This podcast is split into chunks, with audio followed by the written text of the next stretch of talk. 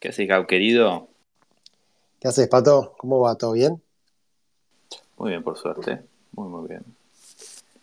Bueno, está Javier. ¿Le querés dar acceso ahí al mic? Sí, ya mismo.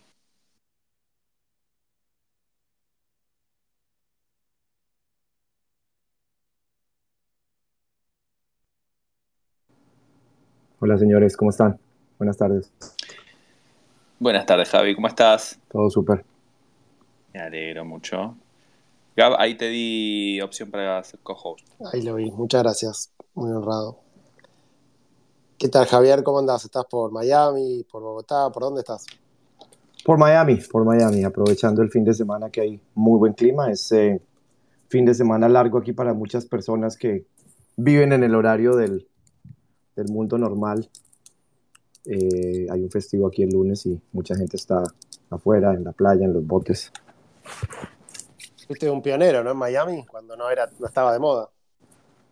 Sí, yo llevo entrando y saliendo de Miami por los últimos 25 años. Me tocó la, la primera ola de, de lo que ese momento la gente quería llamar Silicon Beach. Y después se cayó, entramos al mismo invierno nuclear de muchas otras partes y, y ahora llevamos ya unos 18 meses de renacimiento. ¿no? Muy bueno. Bueno, eh, Pato, si querés hacer un poco la intro y después lo- le damos la palabra acá al, al joven Javier. Dale, buenísimo. Bueno, antes que nada, eh, Javier, muchísimas gracias por sumarte al Space de hoy. Eh, creo que sos el primer colombiano que, que entrevistamos en, en tantos meses ya. Ya estamos ahí, ahí nomás de cumplir un año. Todos los fines de semana, los domingos a la tarde, estamos entrevistando emprendedores generalmente de Argentina, aun- aunque últimamente venimos también entrevistando bastante uruguayos y, gente de Latinoamérica, como es en tu caso. Y la idea es que nos cuenten un poco su historia emprendedora, este, que, nos cuenten un poco de su carrera, eh, aprendizaje sobre todo. Esto es lo que más nos importa acá, entre otras cosas, de lo rica de la experiencia es, es los aprendizajes que podemos obtener. Podés comenzar desde donde vos quieras, desde tu infancia, adolescencia, etcétera. Y ahí vamos a ir avanzando un poco hasta que, bueno, nos cuentes en las distintas, los distintos proyectos donde estuviste involucrados, estuviste como CEO de, de Open English y, de algunas otras empresas súper interesantes y ahora, bueno, tu rol de inversor, estando ahora en SoftBank también. Así que, bueno, Gab te va a ir haciendo algunas preguntas como para ir llevándote un poco y yo voy a ir haciendo un hilo en Twitter con los highlights de la charla eh, y también a ver en algún momento por ahí alguna, eh, alguna participación. Y antes de arrancar, eh, aprovecho para decir a los que están escuchando, si tienen y ganas y pueden, ahora voy a poner unos links a Mercado Pago para los que tengan ganas de eh, hacer una pequeña donación de, de po- pocos pesos eh, para la gente que tiene ahora las, las complicaciones. Hay unos incendios muy importantes acá en una provincia de Argentina que se llama Corrientes. Así que los que tengan ganas de, de- ayudar ahí a, a Santi Maratea para, para seguir juntando plata y, ayudar a la gente que la está pasando un poco mal, este, ahí les paso los links, lo dejo pineado acá en el Space. Sin más, te dejo Gab para que haga las preguntas. Buenísimo, Pato. Eh, bueno, Javier, estás por ahí para arrancar. La idea es contarnos un poco de tu vida, eh, lo que tengas ganas, tu paso por mundo emprendedor, las cosas que fuiste haciendo y después, si querés, tu aventura con SoftBank y lo que quieras contar del futuro. Y después, sobre el final, abrimos el micrófono para, para el público que te quiera preguntar distintas cuestiones. Súper, súper. Gracias, gracias Gabriel, gracias Pato. Ah, bueno, yo creo que lo mejor es empezar desde el principio, ¿no? Yo creo que pocas veces he contado esta historia así como en, como en, un, como en un grupo grande, entonces una, una bonita oportunidad para, para resumirla. Eh, colombiano, nacido en una familia muy normal, muy tradicional. Mis padres, ambos eh, educadores, eh, trabajaron, mm, han trabajado toda su vida para, para, para que nosotros los hermanos pudiéramos tener una educación y poder tener un futuro.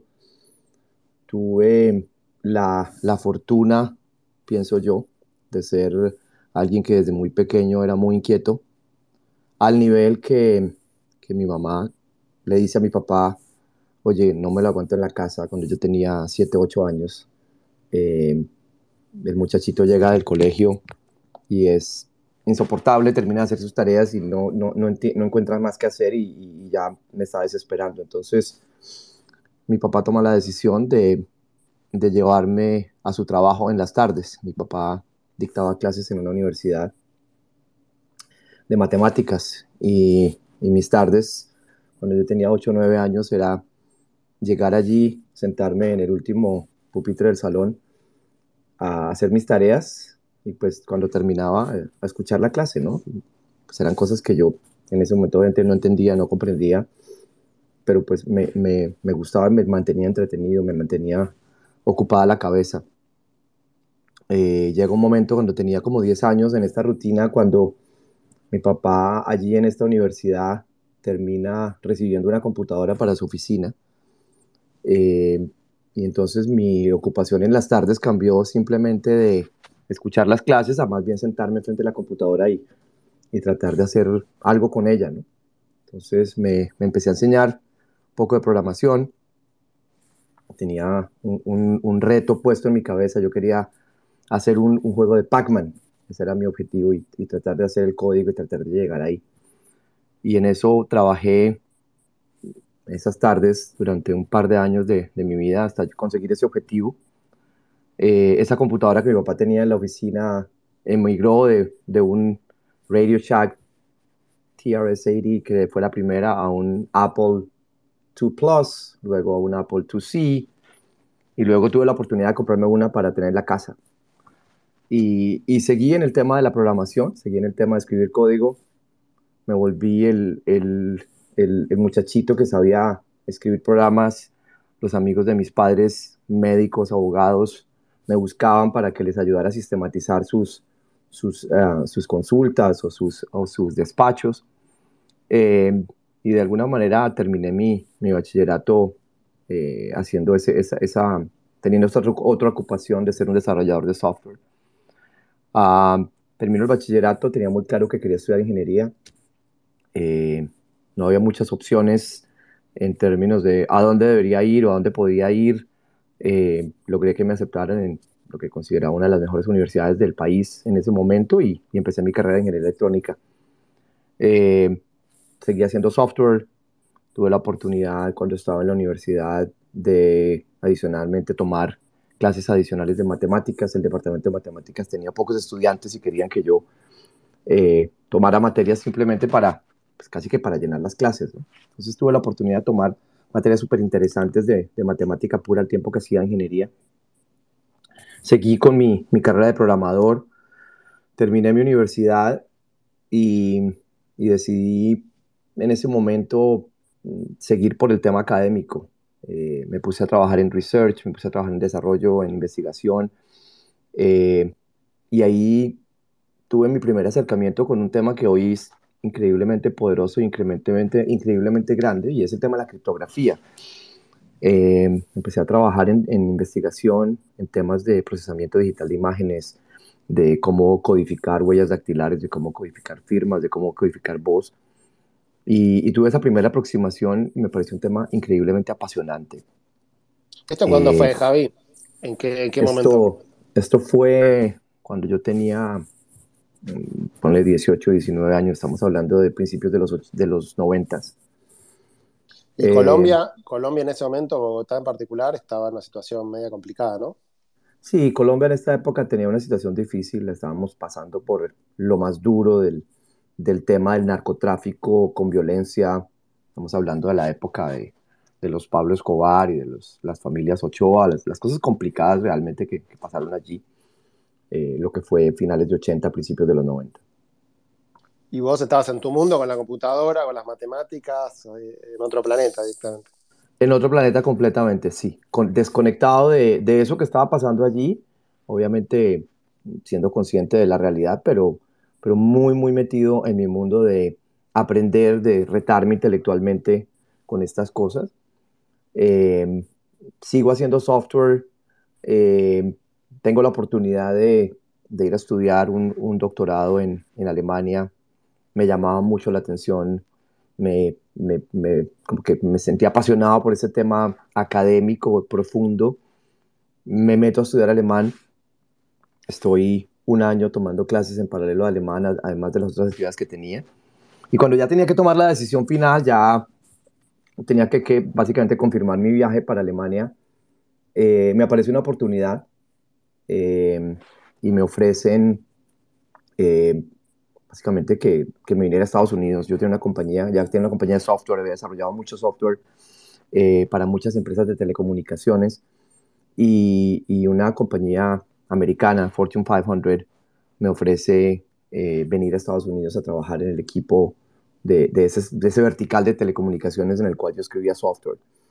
Eh, tuve que tomar la primera decisión compleja de mi vida y era dejar esa academia y ese camino hacia un doctorado, volverme una de esas personas que, que, que se profundizan en un solo tema y después, pues obviamente llegan muchos logros intelectuales, o, o digamos, cruzar, cruzar la frontera, tratar de hacer algo, algo diferente y dejar de ser emprendedor, volverme empleado, pero con una perspectiva de hacer más cosas. Entonces, eh, hago eso, tomo la decisión, dejo, dejo mi beca en Alemania parada y, y me vengo a Estados Unidos a, a, trabajar como, como un empleado de una compañía que se llama Motorola, en un programa súper interesante, un programa en el cual me dieron la oportunidad de rotar por diferentes negocios, yo hacía rotaciones de tres meses, por las diferentes partes de esta compañía, que en ese momento era uno de los grandes íconos de la tecnología. Y, pues tenía la oportunidad de conocer, de ver qué estaban haciendo, de meterme en el negocio. Y al final de esos 18 meses, eh, básicamente me dan la oportunidad de escoger con qué grupo de esta organización me quería quedar.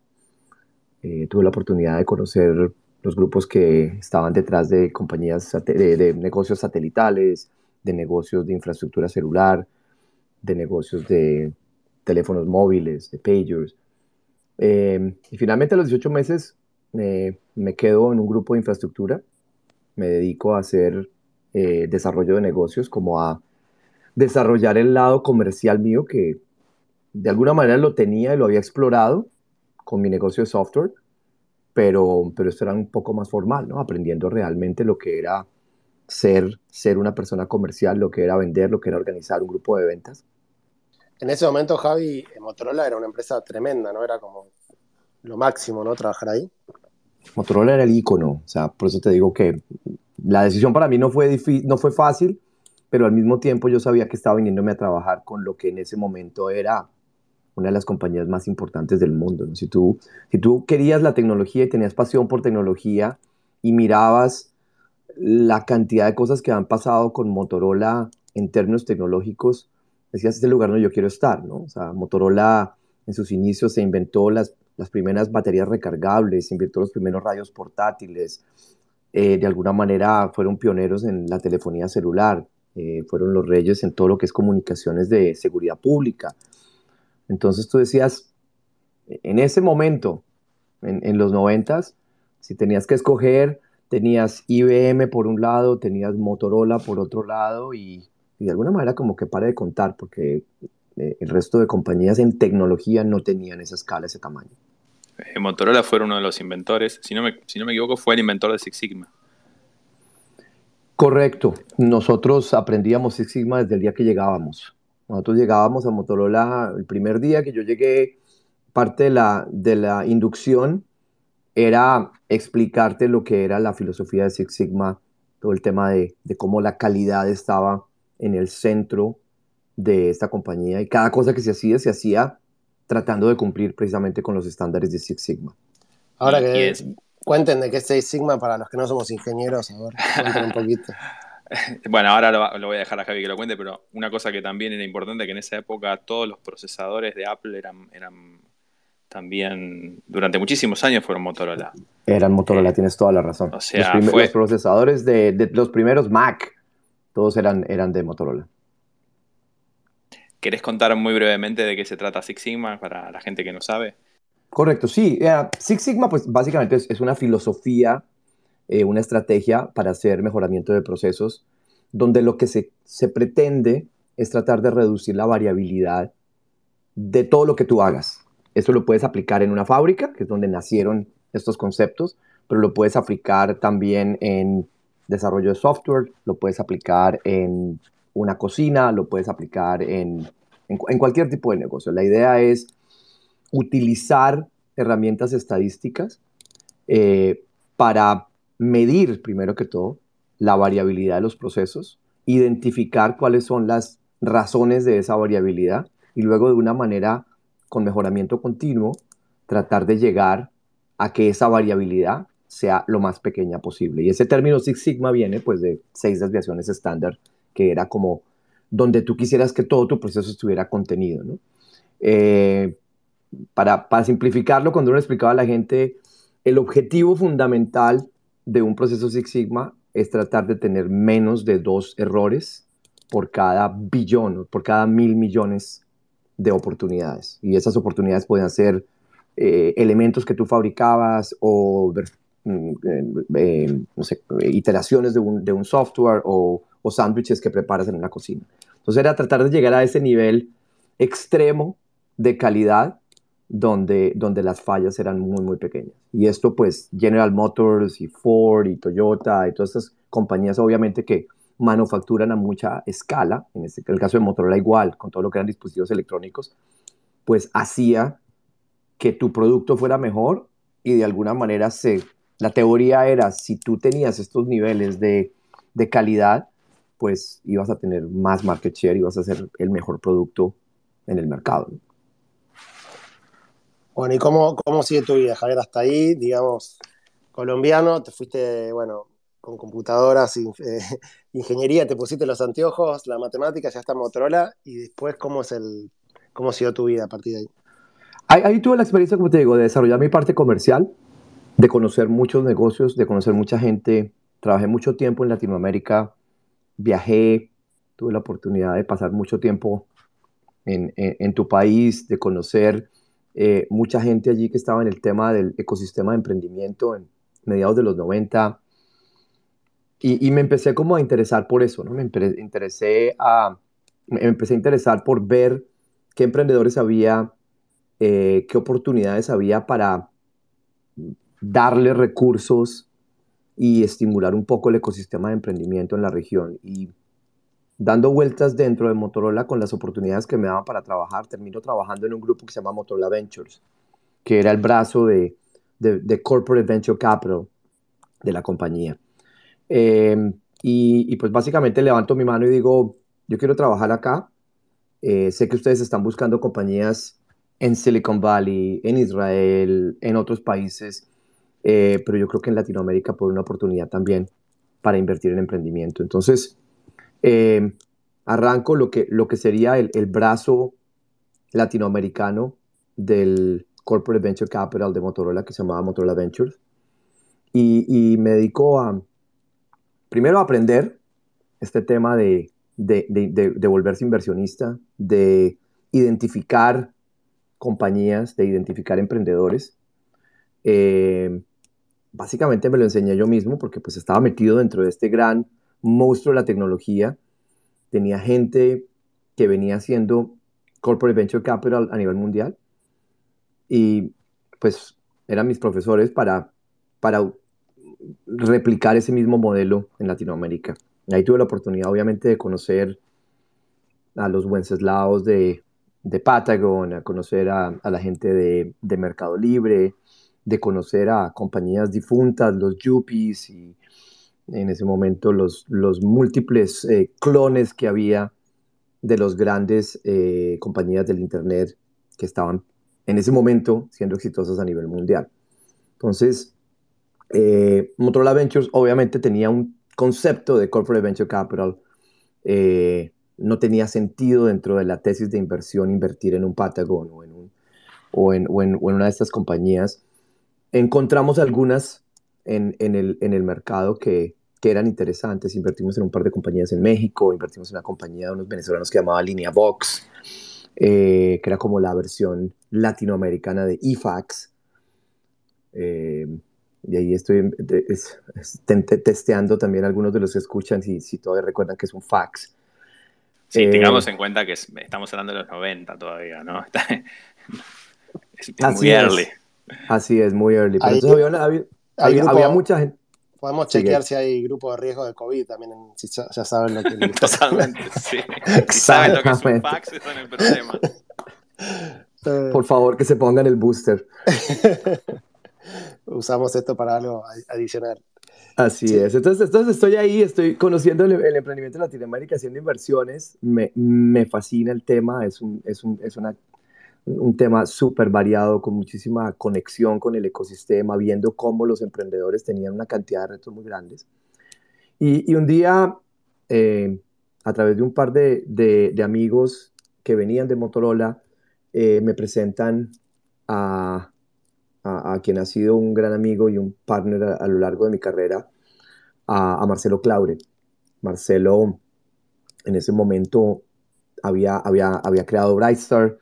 Brightstar era una compañía que se encargaba de resolverle un problema a los fabricantes de telefonía celular en ese momento y era primero un tema de personalización.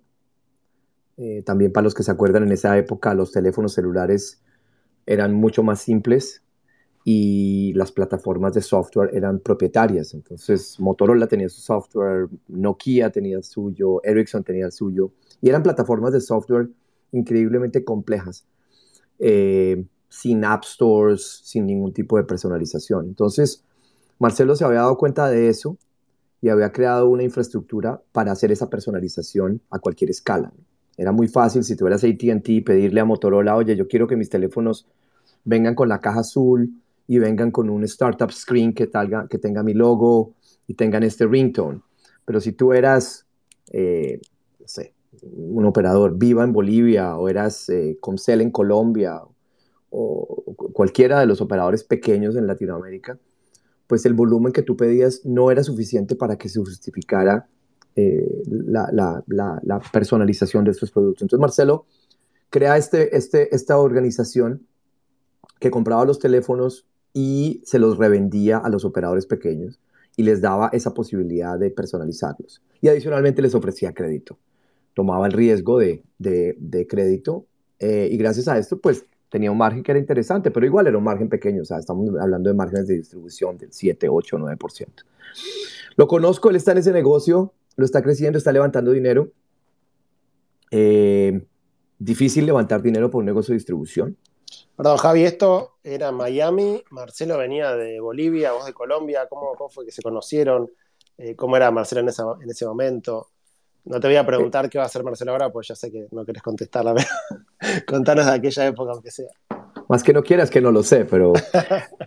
Eh, mira, estamos hablando del 2003-2004.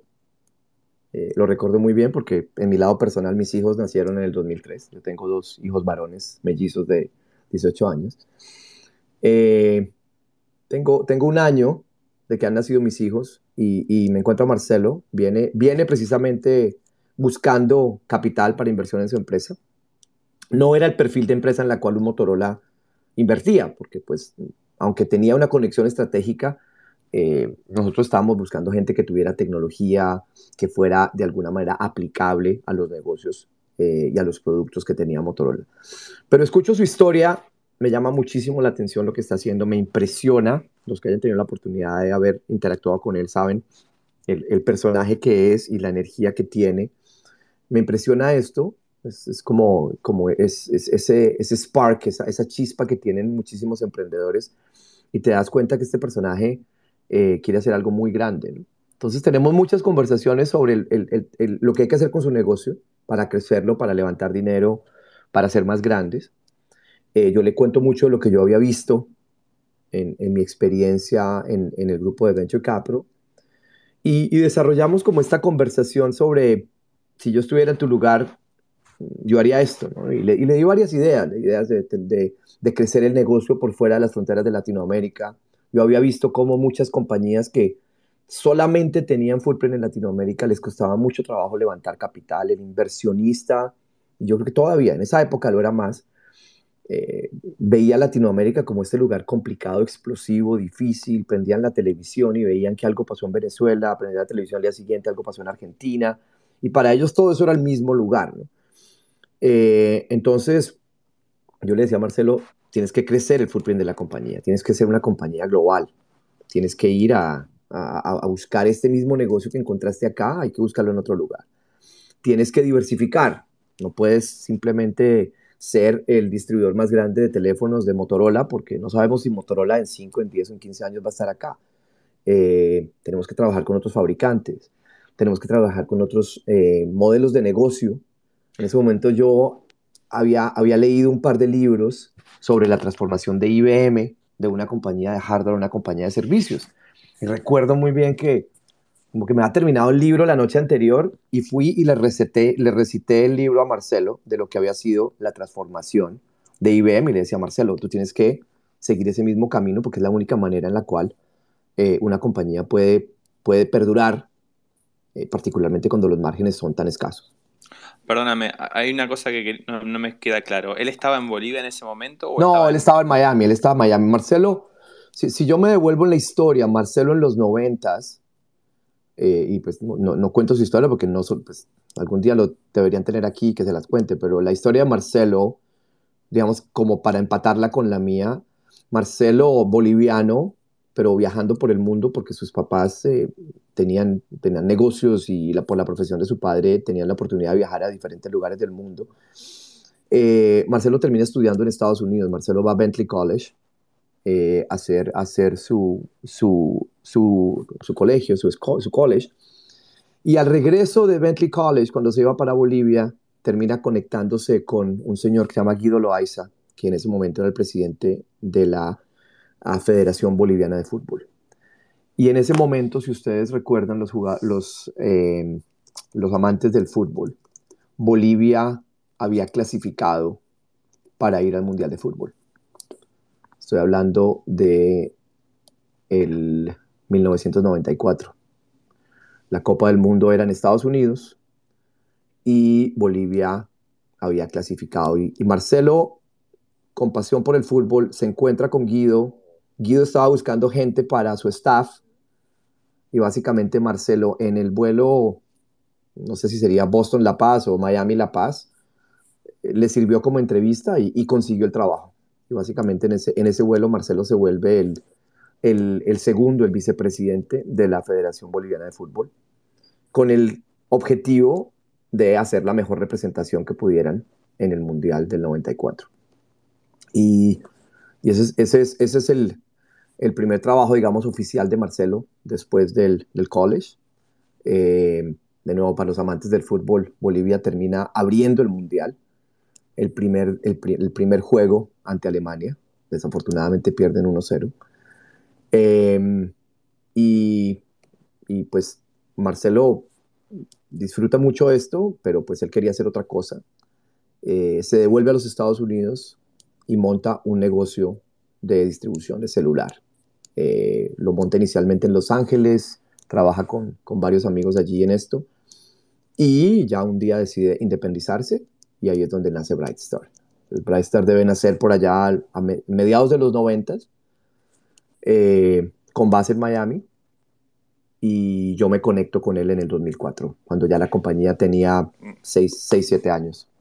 Te preguntaba, porque es un, ese consejo que le diste de, de no diversificar, pero sí de, digamos, de, de, salir y hacer una empresa internacional, es un consejo muy típico de, de emprendedor actual en Argentina. O sea, hoy cualquier emprendedor de tecnología, sobre todo, que está haciendo algo en Argentina, el primer consejo que se le da la gente que está emprendiendo ya, amigos, le dicen tenés que apuntar a salir de Argentina y emprender hacia afuera. Y me pareció, por como lo estabas contando, que él estaba, en, eh, digamos, en Bolivia o estaba siendo un emprendedor local y el consejo que le estabas dando era, bueno, igual es un consejo totalmente válido estando en Miami también, eh, que es importante también diversificar eh, más que nada geográficamente, este, salir de, de, la laguna y, mandarse más hacia un océano un poco más grande, con, más peces. 100% de acuerdo, 100% de acuerdo. En ese momento él tenía una operación que pues vendía teléfonos en, no sé, 10, 12 países en Latinoamérica. Pero igual, como te decía yo, el inversionista lo veía como una compañía latinoamericana. Y, y había en ese momento unos descuentos muy fuertes por ser latinoamericano. Entonces, eh, la estrategia, como yo se la pintaba, era, tenemos que, quitarnos ese, esa, marca de ser latinoamericanos, tenemos que poner unos, unas banderas en otros continentes, porque esto nos va a poner enfrente de los mercados de capital en una posición muy, muy diferente a la que si permanecemos siendo simplemente un play latinoamericano. Y, yo hago el, el símil igual a como tú lo haces. Si tú eres un, un emprendimiento hoy y estás en México nada más, o estás en Colombia nada más, o en Argentina nada más, igual el inversionista eh, extranjero siempre le va a poner un poco de, una penalización de riesgo por esa economía donde estás metido, ¿no? Y ustedes pues conocen muy bien esto, posiblemente mejor que cualquier otro, otro lugar de Latinoamérica, de, cómo han pasado por muchos altos y bajos históricamente. Perdóname, y, me estoy adelantando muchísimo la charla, ahora volvemos, digamos, a, a estos consejos que le estabas dando, pero 2022, hoy en día, comparado con estos 2003, 2004 que nos estaba este escenario, ¿no? Casi 20 años atrás. ¿Sigue estando esta penalización o cambió ahora la forma en la que el venture capital ve, eh, no sé si corporate o, eh, desde alguien mucho más chiquito, un angel, sigue penalizando al emprendedor eh, latinoamericano? Yo no creo, yo, yo creo que una de las cosas precisamente que, que será el, el, legado precisamente de Marcelo, va a, va a hacer que, que, Latinoamérica hoy está en el mismo nivel, genera el mismo nivel de curiosidad y el mismo nivel de interés y el mismo nivel de convicción que cualquier otra región del mundo. yo, yo veo múltiplos de compañías de software en Latinoamérica comparables con Silicon Valley, comparables con este, eh, Europa, comparables con China. Eh, yo creo que eso ha cambiado muchísimo, particularmente en los últimos dos o tres años. Eh, ese descuento yo diría que no existe. Existe el temor, obviamente, existe un poco de la incertidumbre de, lo que pueda pasar, porque las economías siguen siendo volátiles, pero de alguna manera es, el mismo factor que tienes en, cualquier otro mercado emergente. Che, Javier, y, bueno, para hacer un resumen de estos 20 años, estuviste en Brightstar y después pasaste por Open English, pasaste por varios lugares, ¿no? Para volver a converger después con Marcelo en SoftBank. Pero ¿cómo fue ese camino? El camino, el camino fue súper interesante, digo, me, volví muy cercano a Marcelo, Marcelo me invita a ser parte de su equipo a ejecutar esta estrategia. Eh, yo pongo un plan a cinco años, eh, el, objetivo era que en cinco años pudiéramos llevar la compañía a ser pública. Y, para eso teníamos que ejecutar en diferentes vectores. ¿no? Uno era la expansión internacional, el otro era la diversificación de, fabricantes y la otra era la diversificación de, del producto y de los servicios. Eh, me pongo la, gorra de lo que en ese momento se llamaría un Chief Strategy Officer o un Chief Growth Officer. Pongo estos vectores a correr, contrato gente que se encargara de cada uno de estos vectores. Yo me tomo el de expansión geográfica, me agarro un maletín y por ocho años me voy a recorrer el mundo a abrir operaciones de Brightstar. A, abrí 33 países, eh, empezando por Australia, por Nueva Zelanda, Singapur, Hong Kong, Dubai, eh, África, África del Norte, África del Sur, India. ¿Cómo hacías con, con tus hijos en ese momento? Súper complejo, súper complejo. Al principio, pues la familia estaba en, en, Florida y, yo viajaba y hacía lo máximo para poder regresar el viernes en la noche o el sábado en la mañana y me volví a ir el domingo en la noche, el lunes en la, en la, en la mañana. Eh, llegó un punto en el cual ya era muy complicado, estaba haciendo muchas cosas en Asia, de lo cual era increíblemente difícil de manejar en términos de ir y volver. Entonces terminé mudando mi familia para, para Singapur. Estuvimos allá, mis hijos crecieron eh, chiquitos eh, en, en, Singapur, fueron a escuela china, eh, una, buena, una bonita experiencia también para ellos y, pues me daba a mí la posibilidad de moverme relativamente fácil en la región. Y así, digamos que fuimos moviéndonos a medida que estas oportunidades iban saliendo y terminé volviendo a la Florida después de, después de ocho años, nueve años de hacer esto. Eh, me encargo de eso, digo, el, el, crecimiento geográfico, contrato un par de personas que me ayudaran con el tema de servicios, desarrollamos muchísimo el negocio de servicios, le subimos el margen a la compañía a, doble dígito y intentamos salir públicos. eh, no tuvimos suerte. Eh, nos, tocó, nos tocó la famosa elección esta donde la decisión, la, última, la, decisión de quién iba a ser el presidente fue discutida y terminó yendo a la Corte Suprema y, tuvimos eh, un mercado que no ayudaba. entonces, en ese momento nos olvidamos de salir públicos y, mantenemos la compañía creciendo. levantamos más capital ya era más fácil levantar capital porque ya la gente nos veía como una, una compañía global. Y, llega un momento en el cual eh, desarrollamos un producto, un producto muy, muy interesante que le permitía a los operadores celulares eh, recomprar los teléfonos móviles en el punto de venta. De nuevo, esto a todo el mundo le parece lo más normal del mundo. Cuando tú quieres cambiar tu iPhone, vas a una tienda y te ofrecen dinero por él y te lo, y te lo quitan y te dan uno nuevo. En este momento estamos hablando de que el iPhone llevaba dos o tres años en el mercado, todavía esta industria de mercado secundario de teléfonos no existía y nosotros pues somos pioneros en crear un, un, producto para ese mercado secundario. Nosotros teníamos a través de nuestras operaciones en, Hong Kong, en Dubai, en Singapur, teníamos un montón de data de, de precio en tiempo real de lo que esos teléfonos de segunda se vendían. Y la gran ventaja del iPhone y de los teléfonos Android es que los teléfonos tenían una vida mucho más larga que los teléfonos de, baja gama o, de, las generaciones anteriores. Entonces creamos toda una plataforma de software para hacer la evaluación de los teléfonos y para comprarlos en punto de venta. A tal punto se la vendimos a Apple, que era la que ellos utilizaban en sus, en sus tiendas. Y un día terminamos mostrándole esto a SoftBank Mobile en Japón. Y SoftBank Mobile en Japón era pues la tercera operadora de Japón. La había comprado Masa, el fundador de SoftBank, se la había comprado a Vodafone, porque Vodafone había fracasado en Japón, y Masa le había dado la vuelta. Y Masa había negociado una exclusividad del iPhone con Steve Jobs, que le se estaba por vencer. Vio nuestra plataforma de buyback, le encantó, y en ese momento no solo se enamoró de la plataforma, realmente se acercó mucho a Marcelo, vio en Marcelo esos ojos de Jedi que, habla él en, muchos de sus speeches y, se hizo muy cercano a Marcelo, se hizo muy, muy cerca con nosotros, eh, estuvo muy cerca de nosotros. En ese momento Massa tenía un sueño grandísimo y era, él quería ser un operador de telecomunicaciones global. Massa tenía esta visión de agarrar a los telefónicas, a los Orange, a los Vodafone, a los ATTs, a los que fueran, ponerlos juntos y crear una marca global de telecomunicaciones que hasta el día de hoy no ha existido.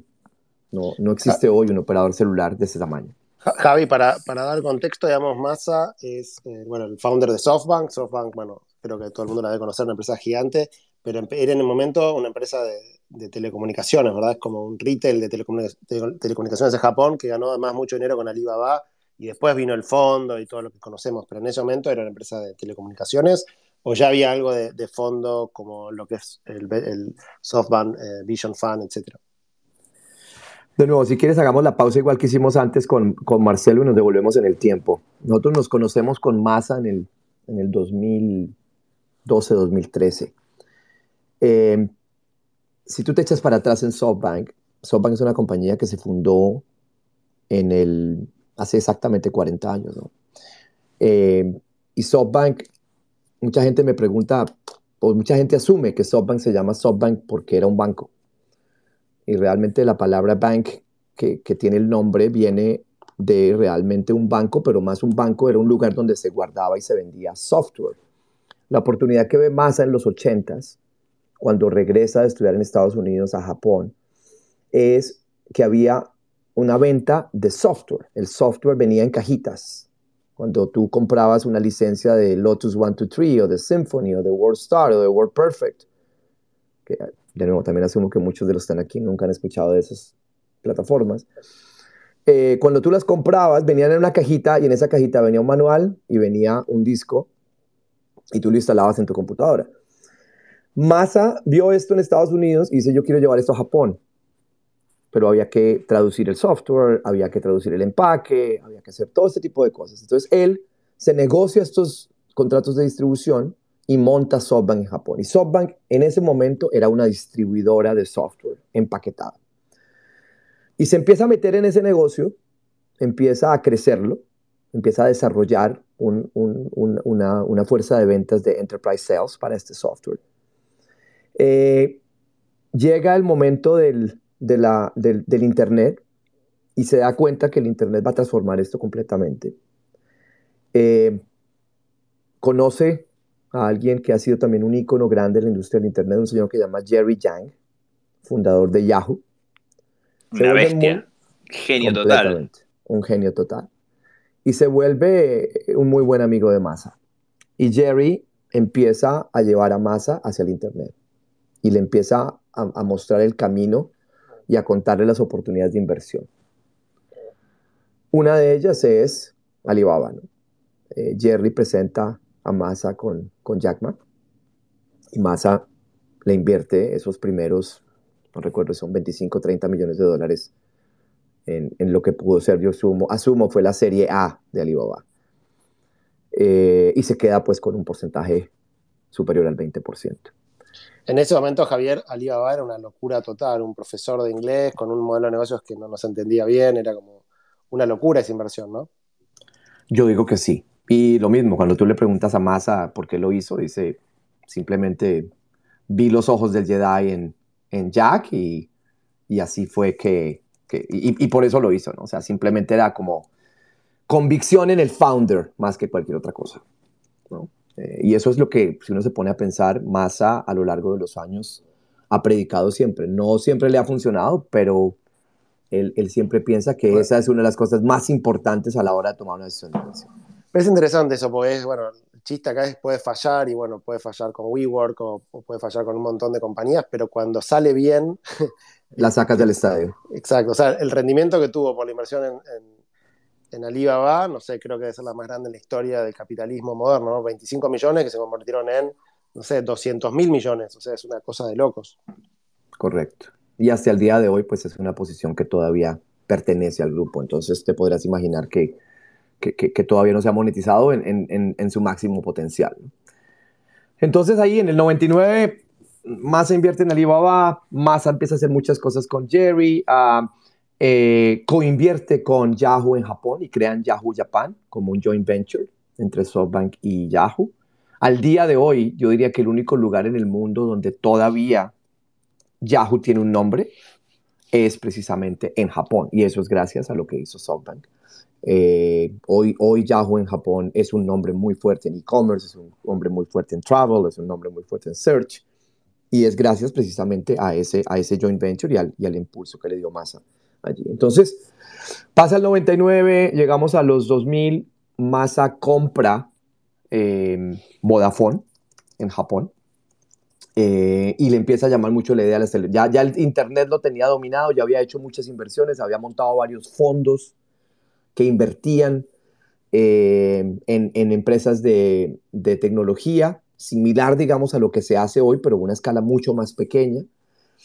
Eh, Massa llega en algún momento a tener el récord mundial de la, de la caída en, en net worth más grande para un individuo y es precisamente ese momento cuando la burbuja, burbuja del Internet explota y todas esas posiciones que tenía Massa donde había invertido por varios años, pues se desploman y caen a cero. Eh, hagamos doble clic ahí un segundo. En un Massa se convierte en una persona más rica del planeta y así como se convierte en más rico del planeta, automáticamente pasa a ser no el más pobre, pero pierde, digamos. El que más dinero pierde, así es. Y el tipo sigue adelante, no es que se quede en la casa bajoneado, sino que sigue adelante. Así es, exactamente así es. Esa resiliencia es otra de las características muy importantes de él. Entonces él, él, él, él tiene ese golpe de todo esto que pasó, en esa, en esa ruptura de la burbuja. Y, de nuevo, se da cuenta que sí, el Internet seguía existiendo, todavía estábamos en los early innings del Internet, pero él quería ver cuál era la siguiente revolución y veía la siguiente revolución en la telefonía móvil. Entonces decide eh, meterse en el negocio de telefonía móvil. Eh, compra un par de operadoras pequeñas, empieza a crecer el negocio de broadband y luego en 2005, 2006 eh, compra Vodafone. Eh, va y, y, le da la vuelta, transforma Vodafone en lo que hoy se llama SoftBank Mobile. Es una compañía hoy pública que todavía pertenece, una gran cantidad pertenece al grupo. Y desde el 2006 hasta el 2015, como yo decía, se dedica al negocio móvil. Eh, se dedica a dar la vuelta Vodafone, se dedica a crecer ese negocio. Y en el 2012, con esta idea de montar una operadora global, se viene a los Estados Unidos y se compra la tercera operadora en tamaño en ese momento que se llamaba Sprint. Eh, compra el 70% de Sprint por 20 billones de dólares eh, y se queda básicamente como el accionista mayoritario de esta empresa. Eh, llegó a tener en algún momento casi el 80% de las acciones. tenía pues el sueño como decíamos, de, juntarla con otras operadoras a nivel mundial y montar este gran operador eh, de telecomunicaciones. Eh, se había endeudado muchísimo para poder hacer esto. Eh, hay, todo, un mecanismo, toda una, una, ingeniería financiera que se creó con los activos que tenía el grupo para poder hacer esta transacción y la, y la, y la compañía como tal venía con mucha deuda. Entonces Massa empieza como a repensar este proyecto. Al mismo tiempo, en ese momento, eh, gracias a su hermano, que siempre estuvo en el tema de gaming, eh, entra en una compañía que también algunos de ustedes ya seguramente conocen, que se llama Supercell. Compra el 51% de Supercell, que era la compañía que estaba detrás de Clash of Clans uno de los juegos móviles más icónicos y más, más conocidos. Y de esto pienso yo, esta es mi, mi versión personal, pienso que esto de alguna manera volvió a darle un poco de gusto a Massa por la idea de ser venture capital, venture capitalist, en lugar de ser un operador y en lugar de ser alguien que estaba construyendo y arreglando compañías. Y ahí es, pienso yo, como el punto de inflexión de SoftBank, eh, pasan un par de años y Massa contrata a un ejecutivo que estaba en Google que se llama Nikesh Arora. Y Nikesh viene en el 2015 y le ayuda precisamente a Massa a dar esa vuelta, a esa transición y decir, no tiene sentido que yo siga comprando compañías, armando cosas, arreglando cosas. Yo tengo una experiencia muy grande invirtiendo, me ha ido muy bien. Hagamos más bien el tema de Venture Capital a gran tamaño. Ahí se parece un poco la historia, Javier, a lo que contabas al principio de Motorola, ¿no? Donde una empresa de telecomunicaciones, está bien que Motorola hacía hardware y SoftBank no sé si fabricaba los teléfonos, pero de repente quieren dar un paso en el mundo del venture capital, pero sin ser expertos en eso, ¿no? Así es, así es, es completamente, hoy lo llamaríamos un pivot, eh, pero sí, es exactamente eso, ¿no? Es, darse cuenta que la industria por la que vas, que el modelo de negocio en el que llevas trabajando por mucho tiempo, de alguna manera va a tener algún tipo de disrupción o, o que los económicos van a estar ahí a largo plazo y entonces decides apostarle a la siguiente revolución. Y lo haces como inversionista minoritario, como venture capitalist. ¿Y te parece que esa estrategia funciona? Porque me imagino, digo, en el caso de Motorola tenían un montón de, temas de desarrollo, en el caso de SoftBank manejar todas estas operaciones y las cosas que habían comprado, y a su vez ahora ponerse a invertir en muchas compañías por todo el mundo. Yo siempre me pregunto cómo hacen para hacer todo esto al mismo tiempo. Es complicado, yo, entiendo, entiendo tu pregunta y, no, y no es una respuesta fácil, ¿no? Pero del otro lado, si te pones a pensar, particularmente históricamente las compañías japonesas siempre han sido famosas por eso, ¿no? O sea, estos Keiretsus japoneses, los Mitsubishi, los Marubeni, son compañías que están metidas en cientos de diferentes industrias y lo han hecho por cientos de años. Entonces, e, es mucho de esa filosofía de pensar en largo plazo y de decir, esto se puede hacer si traigo la gente correcta, si tengo el la estructura de capital correcta, y al final es, es un proceso continuo de reevaluar esas oportunidades y esos negocios. Y, como, y como digo yo mucho a, muchos de mis emprendedores con los que hago mentoría, de no enamorarse y de no ponerle mucho corazón al negocio actual con el que tú estás. Eh, uno no se puede enamorar de los negocios. Los negocios llega un momento en el cual tienen que madurar, de pronto ya no son para uno, de pronto es momento de dejarlos libres, de pronto es momento de venderlos eh, y siempre hay una oportunidad más adelante. Y ahí, Javier, vos, eh, entras a SoftBank en la parte del Vision Fund y te toca de vuelta viajar por todo el mundo, similar al trabajo que te tocó antes con Brightstar, o sea, de vuelta el maletín y a viajar, esta vez para invertir en compañías. ¿Cómo fue tu, experiencia en Vision Fund y qué, aprendiste de todo eso? Claro, ahí, ahí, ahí es, muy simpático porque entre el 2014 y 2015 volvemos y nos conectamos, ¿no? Masa, Masa se vuelve nuestro cliente con nuestros productos de buyback. Masa desarrolla una muy buena relación con Marcelo. Masa decide invertir en Brightstar, decide comprar un pedazo de Brightstar. Y empezamos a hacer mucho trabajo juntos y yo tuve la oportunidad de conocer a mucha gente dentro de SoftBank. Y luego, en el, en el 2015, eh, se, complica, como yo les decía, el tema de Sprint eh, y, de, y, de, todo el tema de telecomunicaciones. Y Masa le pierde la emoción al tema de telecom. Y Massa le pide a Marcelo un favor. Básicamente Massa le dice a Marcelo, yo necesito que me arregles Sprint, porque en algún momento la tengo que vender. Una pavadita le pide. Así es. Yo necesito que me... Es una compañía que tiene, no sé, más de 100 años, tiene decenas de miles de empleados, market cap de 40 billion, y le dice, arreglame esto. Arréglamela, manténmela viva, disfrázame, vísteme a la novia, porque tenemos que encontrarle un comprador y tenemos que navegar un proceso increíblemente complicado desde el punto de vista regulatorio, desde el punto de vista de relaciones con gobierno. Ahí hago una aclaración, el vístema de la novia es un,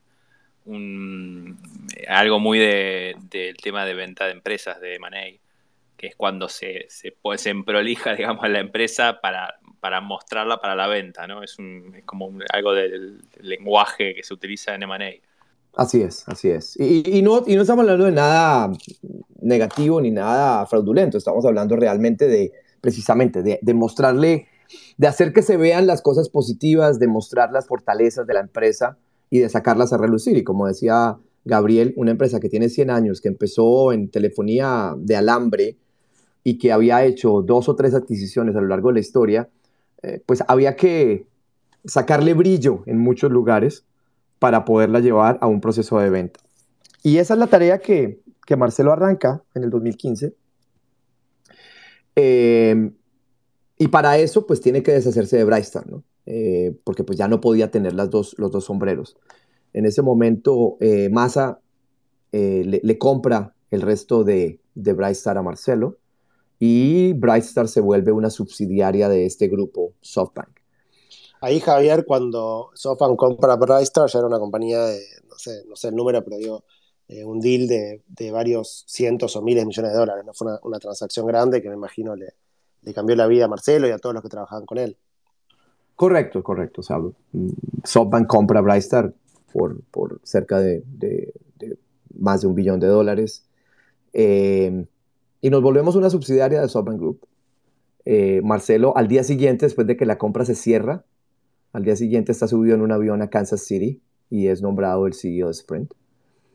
Y, ahí empieza su tarea de, dar la vuelta a esa compañía. Eh, yo me quedo, de alguna manera, cuidando un poco el, el, como dicen los mexicanos, el changarrito y entregándoselo a los japoneses. Eh, son unos momentos muy difíciles para Brightstar eh, y aquí hay una conexión muy interesante con el país de, de ustedes.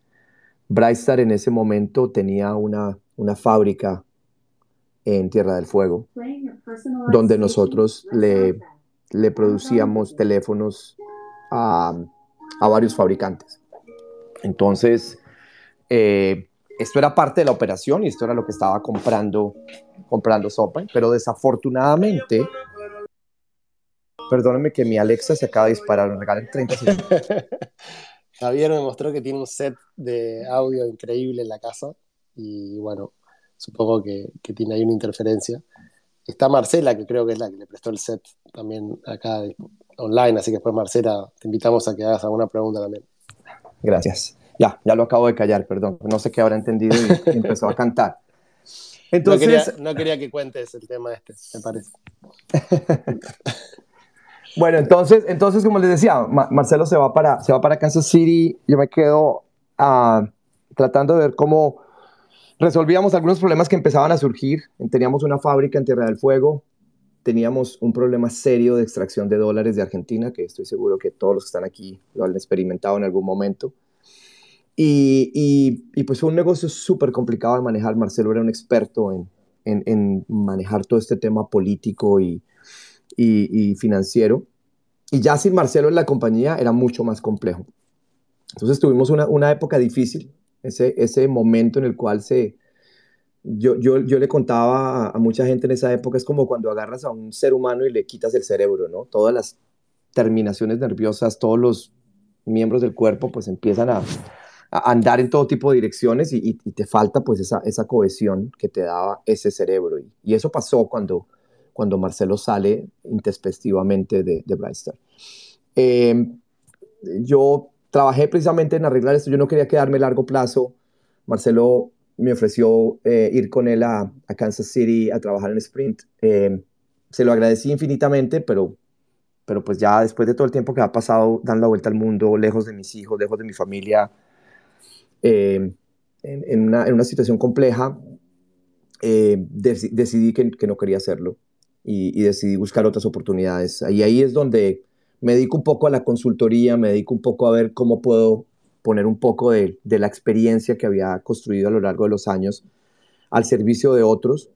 Eh, y como, y como hacer cosas parecidas, digamos, a las, que, a las que Marcelo estaba haciendo en ese momento, pero a una escala diferente, ¿no? Entonces, me, invitan precisamente a, ver esta compañía que se llama Open English aquí en Miami, eh, que había sido uno de los casos de éxito más grandes de emprendimiento en, yo digo, en Latinoamérica, aunque fuera una compañía basada en Miami, que había levantado eh, cientos de millones de dólares, pero que no había, no había, no había encontrado el camino para mm, seguir creciendo. Entonces, vengo... Era, era un, perdón, era en este caso no era un boliviano, sino que era un venezolano, o sea que ya tenías ahí también algo experiencia. Y con personalidades, con personalidades fuertes. Con personalidades interesantes, exactamente. Perfecto. Ya tenemos unas características tuyas ahí de, psicología, ¿no? Así es, cierto.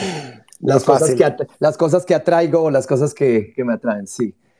Eh, nada, estoy allí y básicamente mi misión, más que otra cosa, era eh, tratar de explicarle a la junta directiva por qué por qué el negocio no estaba funcionando, por qué el dinero eh, no estaba generando los retornos que, que, se habían pensado. Y, y, pues es una historia, pienso yo, triste eh, desde el punto de vista de que era muy difícil recuperarla, una historia donde ya se había llegado a un fondo, la compañía tenía 10 millones de dólares en el banco, eh, el burn era relativamente grande y el negocio no crecía. entonces la, la, la decisión o la sugerencia que yo le di al board durante ese periodo que estuve ahí como interim fue, pues, dos opciones. Una, o meterle mucho más dinero, lo cual no estaban dispuestos a hacerlo, o poner la compañía, como llamo yo, en un modo zombie, y es simplemente dejar que la compañía siga viviendo y tenga pues un flujo de caja positivo simplemente para sobrevivir, sin mayor esperanza de un crecimiento grande. Y, y, eso fue lo que pasó con la compañía Obviamente, eh, ahora recientemente con COVID, pues todo lo que fue EdTech y particularmente educación en lenguajes, pues ha tenido un poco de, un impulso y, y, entiendo que la compañía está en proceso de salir al mercado como compañía pública. Vamos a ver cómo, cómo eso va a funcionar. Pero pues yo, yo realmente en ese momento no me quería quedar ahí porque pues no había una historia de growth que fuera interesante para mí. Pero ahí, Javier, hagamos un segundo doble clic eh, de lo que puedas contar, ¿no? Eh, ¿Qué ves eh, que pasó en ese ejemplo y qué viste después en las demás startups que, bueno, ahora nos vas a contar desde SoftBank? Algunos habrán salido muy, muy bien y otros no tanto. Digamos, ¿qué, errores eh, se cometen cuando una compañía viene creciendo mucho, se levanta mucho capital? ¿Dónde ves que están los problemas en general y qué se puede hacer como para tratar de evitarlos? Mira, yo, yo hice un estudio, lo llamaría forense de esa empresa en ese momento, por, por, por los tres o cuatro meses que estuve allí trabajando para el board. Eh, y, podría decir que, que, las fallas más importantes que se pueden comentar, digamos, aquí en público, que son, que son conocidas, son, son dos. Una, eh, cuando tú tienes un producto de consumo, un producto B2C, eh, y tienes éxito en un mercado, eh, es difícil poder entender y poder determinar cómo es que ese producto escala versus la cantidad de dinero que inviertes en mercadeo o en customer acquisition. Lo cual, pues seguramente para muchos emprendedores del día de hoy es súper claro, ¿no? Cuando estamos hablando de Customer Acquisition Cost, cuando estamos hablando de LTV, todos usamos esos términos todo el tiempo. Y todos queremos tener, obviamente, el LTV sobre CAC más grande del mundo. Pero una cosa es que eso sea posible y otra cosa es lograr eso a escala. Es posible tener un buen LTV CAC cuando tengo 25 mil usuarios, 30 mil, 50 mil usuarios en un mercado, en dos mercados. Pero pensar que yo voy a poder lograr y mantener esos estándares cuando gasto 10 veces, 20 veces, 50 veces la cantidad de dólares que estoy gastando o estoy invirtiendo en mercadeo, pues es muy difícil de predecir. Y, yo pienso que en el caso de Opel English ese era el, error, ¿no? El error era pensar que si yo hacía un comercial de televisión a las 7 de la noche un domingo en CNN y me llegaban 25 mil personas al site y 2 mil personas me firmaban un curso a 6 meses o a 12 meses o una suscripción a 12 meses. Que si yo, luego de levantar capital, hacía unos comerciales más bonitos, en lugar de hacerlos en mi garaje, los hacía en Hollywood, en lugar de pasarlos con una frecuencia de dos o tres veces al día, los pasaba 12 veces al día en 25 canales, que simplemente mis números de leads y mis números de conversión se iban, iban a crecer, iban a escalar de manera lineal. Esa, esa suposición, eh, pues pienso yo que fue el, error más grave que se, que se cometió allí. Ahí noto un paralelismo con de remate, porque no sé si recuerdas que al comienzo, por lo menos en Argentina, estaban dos players que eran Mercado Libre y de remate, en, lo que es e-commerce y en particular un marketplace. Y, bueno, todos sabemos cómo terminó la historia, que de remate fue comprada por Mercado Libre por 50 millones de dólares bastante años atrás. Y uno de los problemas que tenía de remate, que Mercado Libre era, fue muy cauto en ese sentido, fue que de remate quemaba muchísimo capital en marketing, como, como estás contando con Open English, em, y que obviamente, como decís vos, eh, el, a la larga no escala, porque es, es una cantidad, o sea, el, el, LTV, digamos, ese, ese, ratio se va achicando a punto que ya no es viable. Y, Correcto y lo que le pasó de remate fue exactamente lo mismo, ¿no? O sea, que necesitaban de alguna forma, creo que también hay, bueno, obviamente con el diario del lunes es muy fácil de decir, ah, bueno, eso no funciona, pero en ese momento estaban los dos principales, o todos los principales emprendedores de Argentina estaban tratando de ver cómo llevar adelante la mejor estrategia para ganar el mercado, pero claramente, bueno, el remate fue, fue un caso donde no funcionó, eh, no escaló y, y, lo que, bueno, ahí hubo un paralelismo con varias, una década de diferencia entre entre ambas empresas nuevamente, ¿no? Como que, eso no escala en B2C. Es muy difícil hacerlo escalar y son pocos los negocios que tienen esa, esa particularidad. Y, darse cuenta de eso es increíblemente difícil. Muchas de las empresas se dan cuenta demasiado tarde cuando ya han gastado demasiado dinero en el mercado. Che, Javier, y después de Open English, ¿vas a SoftBank eh, para construir eh, la parte de América Latina o para hacer el Vision Fund? ¿Cómo, sigue ahí el camino. Yo sé que tú me quieres llevar a ese momento de la vida todavía, pero te debo un, año más de mi vida intermedio. dale, dale. Eh, termino ahí, me dedico a otras cosas, termino conociendo un par de emprendedores también de estos que, tenían los ojos del Jedi en, Inglaterra y me voy a hacer parte de, un, de una compañía que hoy tristemente ya no existe, pero en ese momento una compañía que estaba tratando de hacer eh, la disrupción del negocio de la compra de, cuentas por, por pagar y de, de, todo el tema de, de eh, un, fintech, digámoslo así, usando datos para comprar eh, receivables a, gran escala. Me voy allí, soy parte del equipo de founders, trabajo muy cerca con, con, el fundador. Eh, me paso dos años de mi vida creciendo este negocio, levantando dinero, volviendo a ser semi-emprendedor, semi-fundador. Y llegamos al, al 2017, digamos que yo le había perdido la pista a SoftBank, porque pues ya estaba en el retrovisor, ¿no? Yo sabía que Marcelo, mi amigo, seguía trabajando en, Sprint y hablábamos de vez en cuando, eh, pero yo honestamente no tenía mucha idea de qué estaba pasando en SoftBank. Llega el 2017 y veo en las noticias que se lanza el SoftBank Vision Fund. Y me doy cuenta que Massa finalmente había hecho el salto y se había vuelto un, un venture capitalist a escala, ¿no? O sea, no, no, a, un, a, un, tamaño increíblemente grande.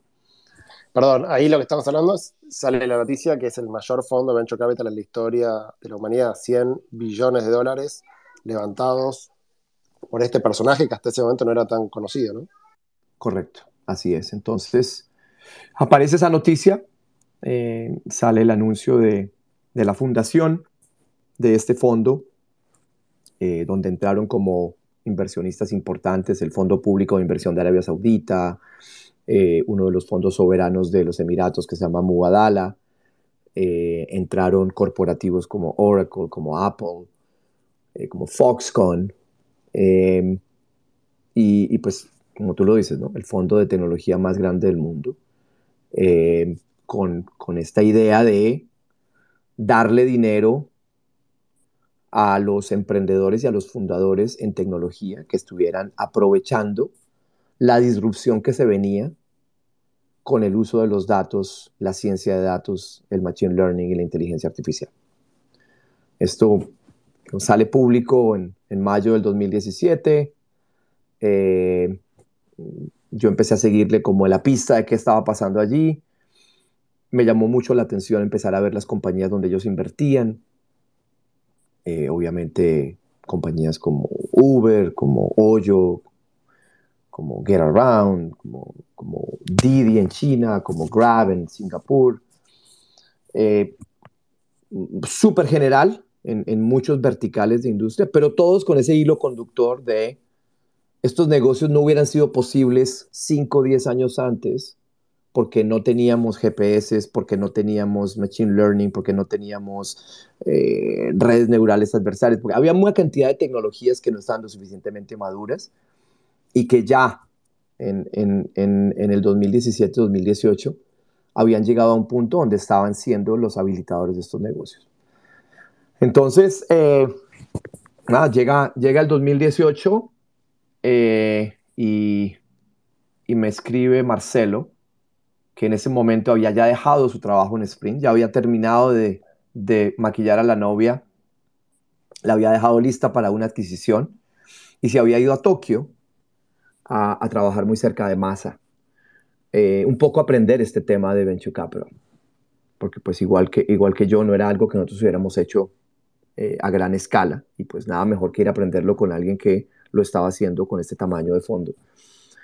Eh, recibo una llamada de Marcelo un fin de semana y, me dice, eh, voy a estar trabajando con más en varios proyectos.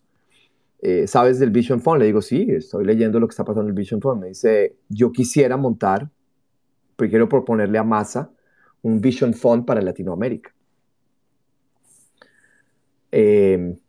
¿Qué te parece si, le, si hacemos un pitch, si se lo mostramos? Eh, me llamó la atención, me puse a trabajar en eso. Yo obviamente tenía mi full-time job en mi empresa de fintech, pero, pero me llamaba la atención el reto. Eh, me puse a trabajar y, puse, no sé, 25, 30 slides, básicamente mostrando el problema de Venture Capital en Latinoamérica, todo el tema del invierno nuclear, todo el tema de lo que había pasado en los 2000 y que había dejado de pasar, pero también señalando mucho de lo que venían haciendo los jugadores locales. Eh, yo a través de Open English había tenido la oportunidad de conocer a Nicolás y a Hernán de CASEC. Entonces ah, tenía un poco de conexión con lo que ellos venían haciendo. Y, los vi siempre como el ejemplo a seguir y los que habían estado ahí detrás, detrás del cañón del Venture Capital en Latinoamérica por mucho tiempo. Entonces, eh, tenía un par de amigos que habían sido inversionistas en CASEC y tenían los decks de, que les pasaban a los inversionistas, tenía los decks de, de Ariel, de NXTP, conocía gente y, básicamente empecé como a recolectar información del, del ecosistema. Ponemos una presentación, Marcelo me invita a Tokio, nos sentamos enfrente de Masa, le mostramos esto y creo que no nos dejó llegar al tercer o cuarto slide. Y, y Masa básicamente en ese momento dijo, es una buena idea, puede ser interesante, eh, pero pues en este momento yo quisiera que ustedes me ayudaran con otra cosa.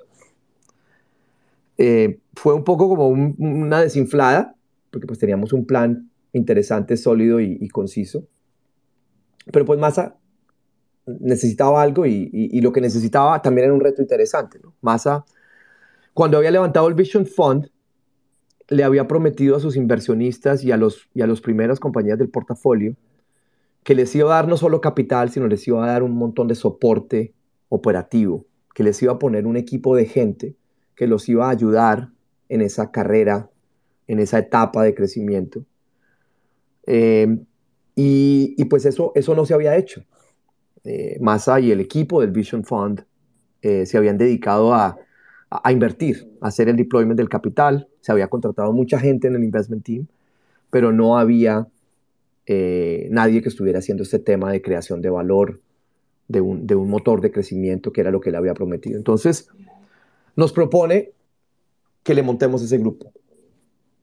Eh, volvemos otra vez al, como decimos, al drawing board. Volvemos a empezar con un, con un, con un deck, ya no para el tema Latinoamérica, sino para hacer un, grupo operativo global que soportara al Vision Fund. Trabajamos en eso, se lo presentamos a Massa, Massa nos dice que sí. Y ese es el, el otro punto de inflexión para mí, donde yo dejo a mis socios en el emprendimiento en el que estaba de FinTech y me uno al grupo de Marcelo en Tokio para montar este operating group. Em, fueron tres meses súper interesantes de estrategia, ejecución, contratar. Teníamos un plan de contratar más o menos 120 personas. Eh, muchos de ellos eran de, de, un calibre muy alto, porque lo que queríamos era precisamente traer gente con muchísimo conocimiento de industria que le ayudara a estos fundadores en su camino. Lo hacemos, ponemos ese plan en marcha em, y, pues ha sido un, reto súper interesante. Ahí estoy yo hoy, es lo que yo llevo haciendo por cuatro años. En algún momento de ese 2018, em, terminamos con Marcelo, determinamos qué es lo que vamos a hacer. En el 2019 Marcelo dice, le dice a Massa, ya esto está armado, ya está montado, ya te lo dejé andando, ¿por qué no revisamos otra vez el tema de Latinoamérica?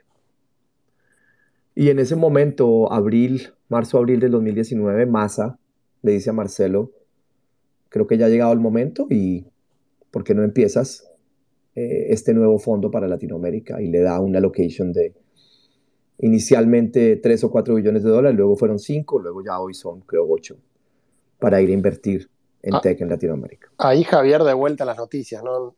Años atrás, eh, Vision Fund 100 mil millones de dólares global y de repente yo me acuerdo ver las noticias 5 mil millones de dólares para América Latina cuando ese número era una ridiculez, nunca nadie había levantado, no sé, más de un par de cientos de millones para América Latina y de repente 5 mil millones de dólares, aparece Marcelo, bueno, vos venís para Argentina, se arma toda una cuestión y eso tuvo un impacto enorme ¿no? en la región, porque después a raíz de eso entraron más fondos, invirtieron en Rappi, bueno, ahora nos contás la historia, pero fue una cosa histórica, ¿no? Para la región, esa decisión de, bueno, que usted lo menciona más y que más al final dio ok.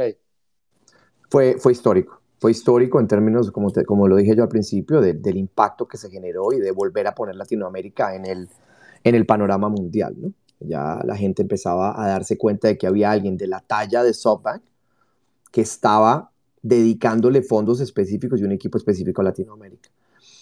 Eh, le ayudó a Marcelo a básicamente a montar su equipo.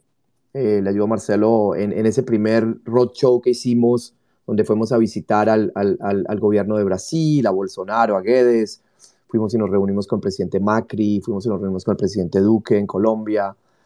Y, y pues se, se, comunicó a un muy alto nivel ese compromiso que tenía SoftBank con Latinoamérica.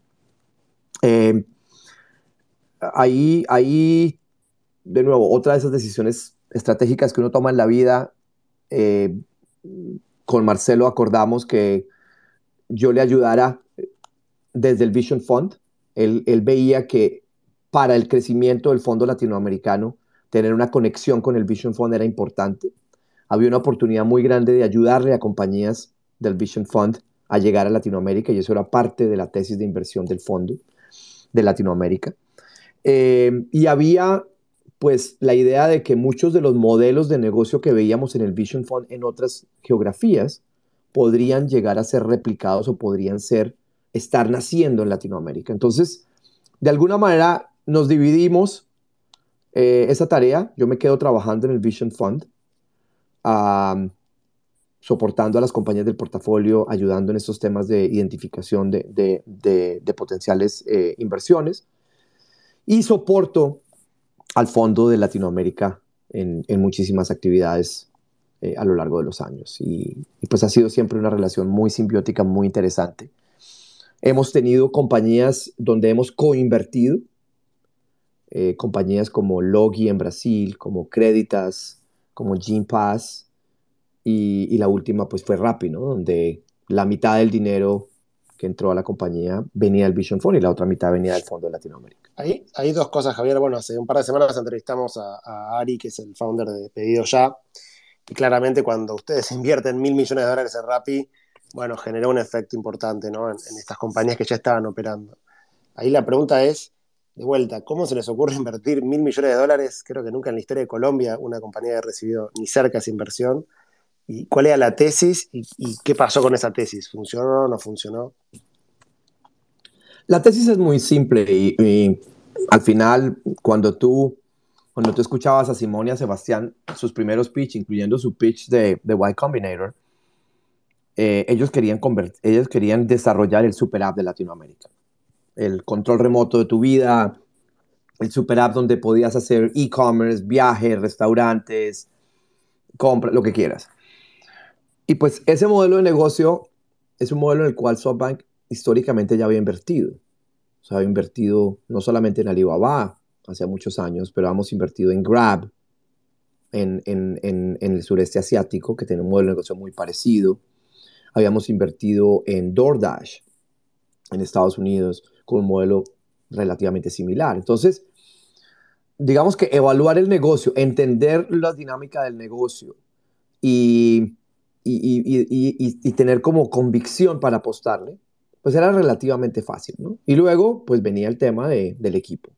Y era darse cuenta que el equipo que estaba en la compañía, pues era un equipo de primera clase, que había ejecutado, que había traído, en el caso de Colombia, la primera inversión extranjera considerable en venture en muchos años, ¿no? O sea, en el, en el cap table de, de Rappi estaba Andreessen Horowitz eh, había secuoya detrás de ellos. Entonces ya de alguna manera había muchas variables que nos hacían pensar que pues es un negocio que, que, iba a explotar y que iba a seguir creciendo. Y no es un negocio fácil, como ninguno de estas otras a nivel mundial eh, lo, han tenido. Es un negocio que requiere mucho esfuerzo, mucha dedicación, mucha diversificación. Eh, pero ahí vamos, ¿no? El negocio sigue creciendo, eh, sigue buscando en cada país cuál es el ángulo correcto, cuál es el negocio. Si ustedes miran muchas de estas compañías que han estado en, en delivery, en ride sharing, empiezan a acomodar sus negocios dependiendo de la geografía, ¿no? Ustedes ven a Uber y hay lugares donde no hace eats, hay lugares donde solo hace eats, pero entonces no hace rides. Ustedes miran a DoorDash, hace algo similar. Ustedes miran a Grab, depende del país, hacen una cosa en la otra. En el caso de Rappi es igual. Hoy, hoy Rappi en Brasil está empujando muchísimo todo lo que es turbo, quick commerce, fast delivery. En Colombia pues son los absolutos dominantes en el tema de, de food delivery. Eh, en México es algo muy balanceado. ¿Te acordás es, es todavía un early inning en este juego. ¿Te acordás de algún número de Rappi que puedas compartir? El otro día nos contaban que pedidos ya hace un millón de pedidos eh, por día. No sé Rappi si es más o menos o similar a eso. Eh, entiendo que en otras geografías están más avanzados uno que otros.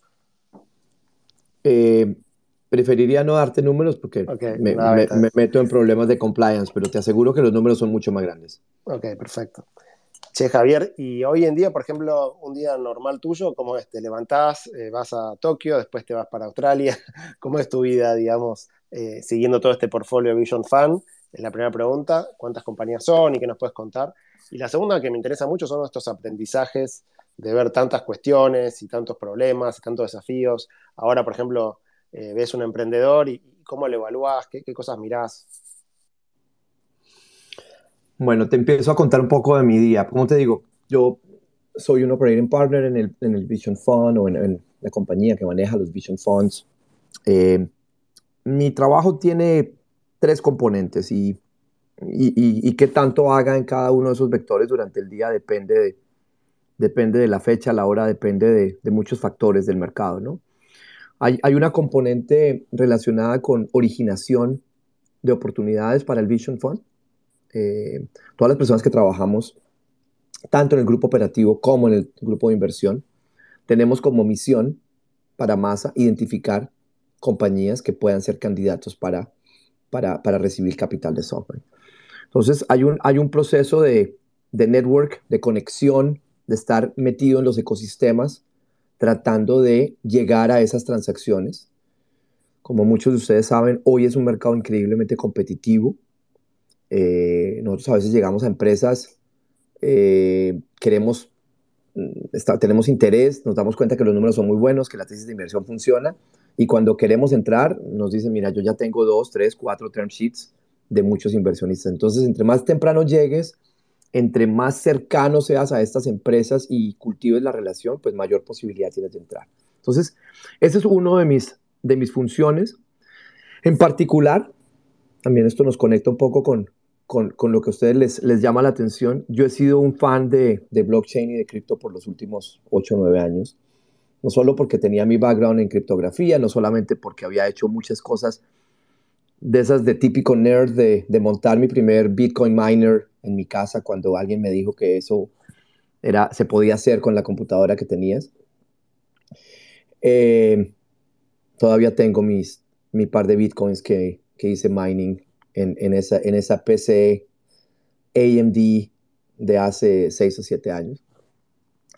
Em, entonces, he venido siguiendo mucho el tema de blockchain, de cripto, y precisamente en este vertical de originación, donde yo tengo que ir a buscar compañías para traerlas al, Vision Fund, pues encontré, digamos, que un nicho interesante eh, por estar conectado con el ecosistema, por conocer gente en el espacio, tanto en América Latina como en Europa, como en Israel, como en Asia, pues eh, ha habido la oportunidad de traer esas compañías. No ha sido fácil, porque volviendo otra vez a Masa, Masa tuvo una mala experiencia con Bitcoin, y ha sido un poco eh, como adverso a, invertir en el espacio.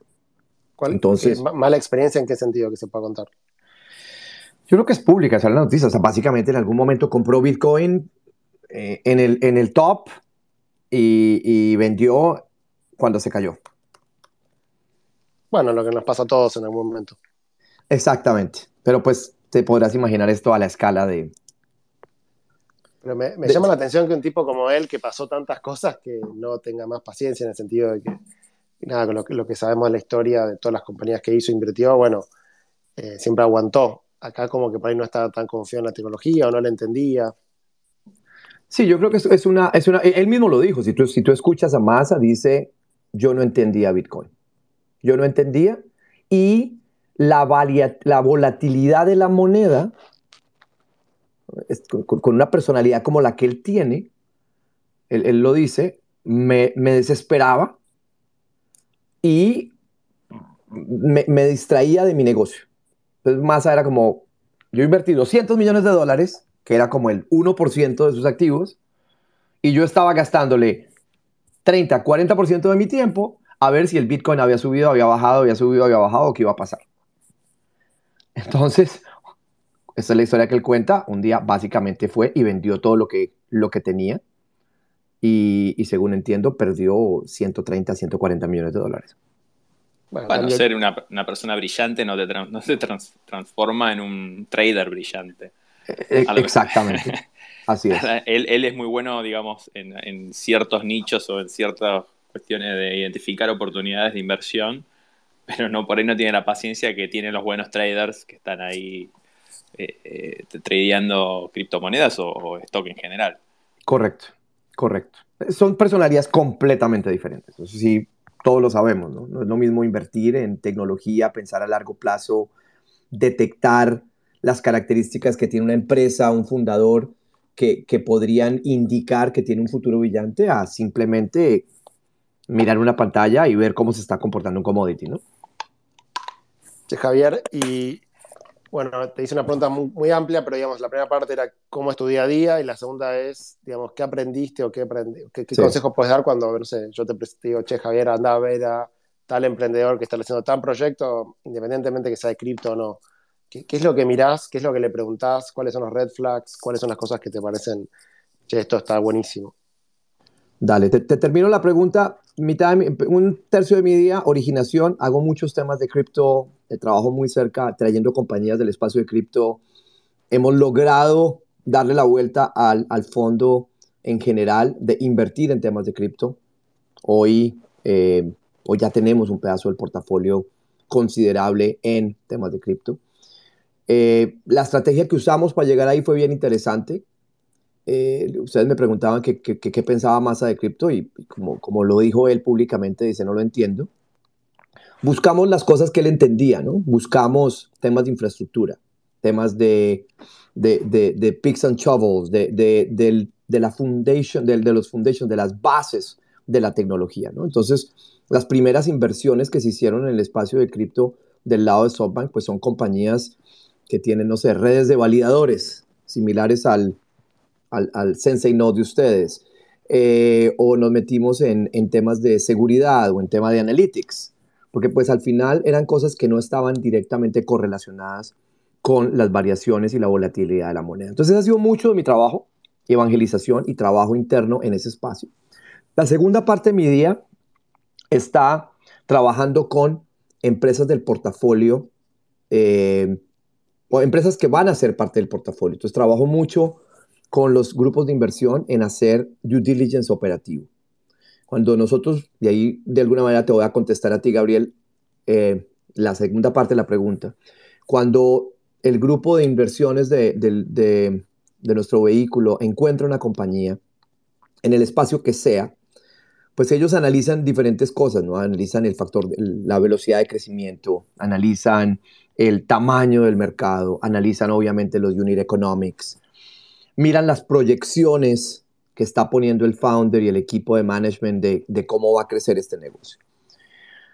Mi tarea a nivel diario, eh, cuando, cuando me meto en estos, en estos eh, proyectos, es de alguna manera tratar de entender si esas proyecciones que se ven muy bonitas en un PowerPoint, que se ven muy bonitas en una gráfica de Excel, si realmente se pueden ejecutar. Si existe la fortaleza y el entendimiento de la parte operativa que hace que algún día esas proyecciones sean realidad. Al estilo Open English sería. Básicamente, darte cuenta si la compañía dentro tenía el personal en marketing, en operaciones, en ventas para poder soportar un crecimiento del 50, 70, 100, 200% anual. Y pues ahí hay que meterse mucho dentro del negocio. O sea, vos sos el policía malo en, en, SoftBank. No, no me gusta llamarlo así, porque pues realmente yo no tengo ni siquiera un poder de veto en estas cosas, yo simplemente doy mi opinión. La forma en que yo describo a veces mi trabajo es, yo trato de averiguar si esos planes que trae un, founder y nos presentan estos charts, si de alguna manera vencen las leyes de la física, ¿no? Si realmente en un espacio como el que vivimos, con una gravedad como la que vivimos, con una presión atmosférica con la que vivimos, con una situación económica como la que nos toca vivir hoy, si sí es posible que una compañía logre llegar. Y no es, y no es un tema de si el negocio puede llegar ahí o si existirá un escenario en el cual el 95% de la población de Estados Unidos va a ordenar comida a través de su celular. Es si la compañía ha pensado en qué se necesita para poder llegar ahí. O sea, no es un tema de TAM, de Total Addressable Market, sino es cómo capturas market share de ese tamaño de mercado que por ahí hoy no existe, pero va a existir. Es un tema de, no es un tema de, ¿cómo te digo yo? No es un tema de si, de si, si tú quieres ganar la carrera de Fórmula 1, es si tienes el carro que te va a poder llegar a ganar la carrera, ¿de acuerdo? Porque todos podemos ganar una carrera. Claro. Y ahí, digamos, ¿cuáles son las lecciones aprendidas? O sea, yo te digo, che, Javier, eh, saliendo de SoftBank para no meternos en algo confidencial, pero viene un emprendedor, te cuenta la idea. ¿Qué, preguntas les haces a los emprendedores y cuáles son los red flags que, ves y cuáles son los, las cosas que decís, che, esto la verdad que, me gusta? Yo, yo, soy muy crítico en, en entender si un, si un emprendedor eh, se ha dado cuenta de cuáles son los factores que limitan el crecimiento de una empresa. A mí, a mí la conversación con un emprendedor normalmente se enfoca en esos factores limitantes y en entender si esa persona tiene un plan o por lo menos reconoce que existen unos factores que limiten ese crecimiento. Te voy a poner un ejemplo mm, teórico, pero de alguna manera abstraído de, de una compañía de, del portafolio. ¿no? Imagínate que tienes una compañía que está en el negocio de convertir hoteles a una marca nueva que es digital, que te ofrece una cantidad de servicios súper interesantes y que te eleva el estándar de esos hoteles que tradicionalmente habían sido operados por eh, mom and pops, por mamás y papás, por empresas pequeñas. Y tú dices, quiero crear el nuevo Marriott, el nuevo ah, Sheraton, pero lo quiero crear con tecnología. Y tú me vienes y me dices, el TAM, pues sí, el TAM, ve y agarras el reporte de la industria hotelera y mira cuántos hoteles de una, dos y tres estrellas hay y haces una suposición y dices, yo voy a convertir el 35, el 50, el 75%. Y para eso, según mi modelo de venta, necesito tener 5.000 vendedores. La pregunta que yo hago no es si el TAM es correcto, la pregunta que yo hago no es si 35 o 50% de market share es factible, es cuéntame cómo vas a contratar 5.000 vendedores y cómo vas a hacer para que 5.000 vendedores te generen ese tipo de customer acquisition que tú necesitas. Estás pensando en cuánto te vas a tardar en reclutarlos, estás pensando en cómo los vas a educar, estás pensando en la productividad, estás pensando en cómo los van a manejar. Si eso no me queda claro, cuando yo hablo con un emprendedor, me asusta. Porque es, es, no tener claro, otra vez, qué se necesita, ¿no? El, el, what it takes, más que qué es lo que vas a hacer. O sea, y a veces nos enamoramos, nos enamoramos mucho de él, qué es lo que vamos a hacer y la presentación de un emprendedor se queda en qué es, qué es, qué es. Y, yo pienso que el cómo es increíblemente importante. No digo que todas las preguntas tengan respuesta, porque pues precisamente parte del secreto de estos emprendedores es tener un buen equipo y tener la habilidad de responder esas preguntas en el camino. Pero es por lo menos no minimizar ni ignorar ese tipo de retos que pueden salir en el camino. O sea, vos no pones en tela de juicio el, qué, sino contame cómo vas a hacer eso. Y ahí, digamos, eh, supongamos que... Pero más, que, más, que, más que calificar el cómo, es el entendimiento del cómo. Okay. ¿Cuáles son los factores que explican el cómo? Exacto. Y faltaría el tercer punto de tu día, que es, o sea, entonces, buscar las oportunidades. La segunda es hacer el due diligence operativo, que es el tercer componente de tu día. Y el tercer componente es trabajar con empresas del portafolio en iniciativas de creación de valor específicas, donde mi conocimiento, donde mi experiencia, donde lo que yo sé o haya aprendido en estos 25 años de vida profesional pueda ser útil. Entonces, eh, me acerco a algunas compañías donde durante ese proceso de due diligence he conectado con el founder, donde por alguna razón la industria desafina algo que yo haya hecho en el pasado. Y tengo, llamémoslo, unas sesiones de mentoría, de coaching, de intercambio de información con estos founders, donde identificamos algunas iniciativas donde yo les puedo ayudar. Y esa ayuda puede ser tan simple como, Javier, ayúdame a pensar cómo hago para entrar a la India y si debería ir a la India. O puede ser, oye Javier, estoy buscando una solución para manejar mis OKRs con mi equipo. Eh, ¿Qué solución de software utilizan tus compañías en el portafolio? Podemos preguntarle a alguien más en un negocio similar en el portafolio qué usan y, y que yo pueda de alguna manera utilizar ese benchmark para tomar una decisión. O Javier, me enteré que en el portafolio existe una compañía que hace X, Y, Z. Quisiera ver si eso puede ser aplicable a mi negocio o si pudiéramos buscar alguna conexión, un tema de, sinergias, de, conexiones con el resto del portafolio. ¿Cuántas empresas, Javier, eh, estás mirando más o menos para tu idea?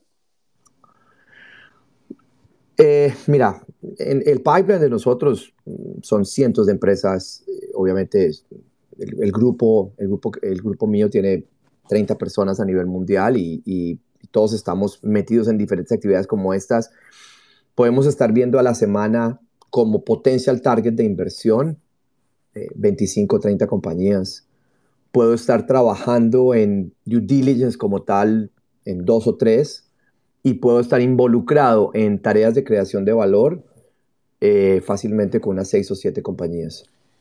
¿Cómo es el proceso en el cual SoftBank termina invirtiendo en la compañía. Finalmente, Massa baja el martillo, ¿cómo es el funnel, digamos, desde que llega la oportunidad, que por ejemplo la traes vos, hasta que se hace la inversión? ¿Cuánto tiempo dura? ¿Quién toma la decisión? ¿Qué nos puedes contar de todo eso? Es un proceso relativamente simple, ha cambiado, se ha simplificado a través de los años. En este, en este mercado súper agresivo y, competitivo que tenemos hoy, pues es mucho más rápido. Pero pues es muy simple, o sea, al final alguien origina la oportunidad. Puedo ser yo, puede ser alguien en mi equipo, puede ser alguien en el investment team. En los investment teams pues, hay gente que está mirando sectores específicos, está mirando espacios específicos y han hecho estudios y han visto quiénes son los jugadores más importantes. Em, vemos quién ha llegado a un tamaño, a un crecimiento y está levantando capital. Y, y empezamos una conversación con el founder eh, tenemos equipos que hacen eh, un entendimiento claro, que buscan un entendimiento claro del modelo de negocio. Construimos eh, la, convicción a través de un documento que es el, pitch interno, donde se mira la oportunidad del negocio, los economics, el, potencial, el, potencial del, del mercado. Miramos la parte operativa, que sería el input que nosotros les damos. Eh, hacemos unas proyecciones basadas en las proyecciones del management, las ajustamos dependiendo de lo que nosotros creemos, hacemos unos cálculos del posible retorno, mirando comparables de industria, mirando otras compañías en el espacio. Y eso se discute internamente, hay unos foros semanales donde esto se discute, eh, se toma la decisión relativamente en conjunto eh, con, el, con el CEO del fondo, que es, el, um, que es Rajiv, y se filtra, digamos, eh, basado en este input y en este, en este consenso, se filtran las oportunidades que se le presentan luego a Massa. Y luego lo mismo, en, una dinámica semanal, eh, se le hace una presentación muy corta a Massa de las, las compañías, las oportunidades, y ahí el resultado es puramente binario. Sí, donde sí significa quiero reunirme con la compañía y no significa eh, vuelvan otra vez al cuaderno y, me la traen más tarde. O sea que el que termina bajando el martillo es, eh, es masa. Correcto. Che, Javier, bueno, ya te sacamos una hora cuarenta, la verdad que espectacular la charla, fuimos por, por todos lados. Eh, ahora Pato te va a hacer la pregunta de rigor y alguna más que tenga. La mía es, con toda la experiencia, con todo lo que hiciste ahora, si tuvieses, bueno, no sé, la edad de tus hijos y, te vas a poner a emprender, ¿qué, qué harías? Si tuviera la edad de mis hijos y tuviera que emprender hoy, ¿qué haría? Me encantaría hacer algo que tuviera impacto. Me encantaría hacer algo que fuera de escala global. me encantaría algo donde realmente en 5, 7, 10 años pudiera decir, esta empresa le cambió la vida a mucha gente, ya sea en temas económicos, ya sea en temas financieros, ya sea en temas de educación. Y ojalá fuera una combinación de todos ellos. Soy un apasionado por la educación. Eh, si, si, si tuviera que tomar esa decisión, sería difícil escoger, pero pensaría que un tema que conectara finanzas y educación podría ser muy interesante. Siempre he pensado que la única manera de elevar el nivel de muchas economías es educando a la gente y que en muchos de los casos nosotros le damos esa responsabilidad a los gobiernos cuando yo creo que educar puede ser un negocio increíblemente bueno para un inversionista como para el que la recibe. Entonces, siempre he pensado en un negocio como, imaginémonos un, un, un DeFi exchange donde al otro lado de los inversionistas tengo gente que está recibiendo dinero para ser educada. Y, el, el, ingreso a futuro de esas personas que se educan, de alguna manera se vuelve el yield de esa inversión en el otro lado del exchange. Es tipo Soy Henry en la TAM, sería. Perdóname, ¿cómo? Una compañía que se llama Soy Henry en la TAM, que entiendo obviamente que, que es una similar en Estados Unidos, que hay otra similar, que básicamente vos aprendés gratis y después lo pagás cuando consigues trabajo. Digamos que el modelo de negocio downstream sería así, pero yo lo veo básicamente a escala como un producto de inversión. ¿Sí me entiendes? No lo veo como, como la compañía que hace eso, porque también tienes una allí, ¿cómo se llama? Algo House allí en Argentina, ¿no? Digital House. Digital House. Muchas compañías que hacen income sharing agreements, el modelo es el mismo, pero yo lo veo más desde el punto de vista de un producto financiero, donde yo pueda venderle a un inversionista que quiere fixed income, básicamente una inversión en un grupo de personas a las cuales les voy a invertir y van a generar un ingreso a largo plazo. De alguna forma, como hacer una titularización de esa gente que está siendo educada y del futuro de esa gente. Interesante, muy, muy bueno. Pato, preguntas, preguntas de rigor. Sí. Eh, a ver, lo primero, uff. primero que nada, me encanta la. No sé si es algo particular de los colombianos, pero me encanta cómo hablan los colombianos. La gente de Colombia tiene una, riqueza del español que a mí me sorprende. Este, así que me, me encanta hablar con alguien de Colombia. Ahí te perdimos, Pato, me parece. Ay, perdón, se me muteó. Que mm, había hablado de, bueno, de que me encanta el acento colombiano. Segundo, eh, había entrado a tu LinkedIn para ver un poco, para seguir un poco el, digamos, el, historial, el timeline de tu, de tu experiencia laboral. Y es sorprendente la experiencia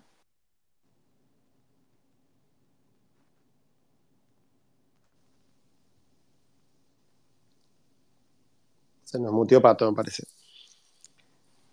Sorry, no sé por qué se me está muteando solo. Em, decía que, bueno, si estás en Argentina en algún momento me encantaría ir a tomar un café o algo para seguir charlando de toda la experiencia que, tenés en, que tuviste en estos años. La pregunta de rigor es, voy a hacer dos preguntas de rigor. La primera es, em, si tuvieras que elegir un libro para, para recomendar, un único libro, uno solo, qué libro recomendarías de la temática que quieras. Y la segunda pregunta es, ¿qué recomendación le darías al Javier de hace 10 años? Bueno, yo creo que empecemos por la segunda. Eh, ¿Qué recomendación le daría yo al Javier de hace 10 años? mira, yo tengo 50 años. Eh, muchas veces durante mi carrera, que como digo, empezó en emprendimiento y terminó en un tema corporativo, quise volver a saltar a emprender. Y, y siempre te ataba el tema de, tengo familia, tengo hijos, tengo obligaciones, tengo un nivel de estabilidad que te da la vida corporativa y el ser empleado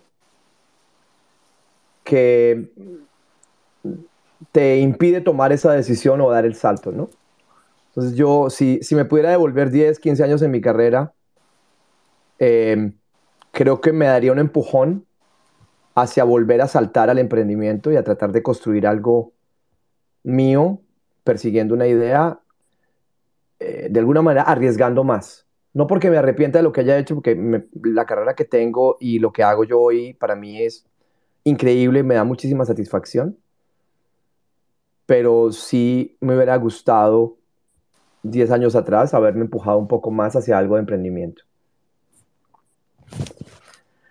Ahora, en términos de libros, ah, yo les tengo que confesar que no soy muy bueno para leer.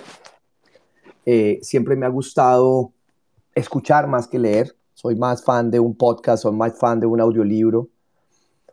Eh, pero recomiendo algo que lo escuché como audiolibro recientemente y, me llamó mucho la atención. Eh, tuve la oportunidad de conocer la historia del autor también en un podcast que se los voy a recomendar. Eh, el libro se llama Never Eat Alone. Nunca comas solo.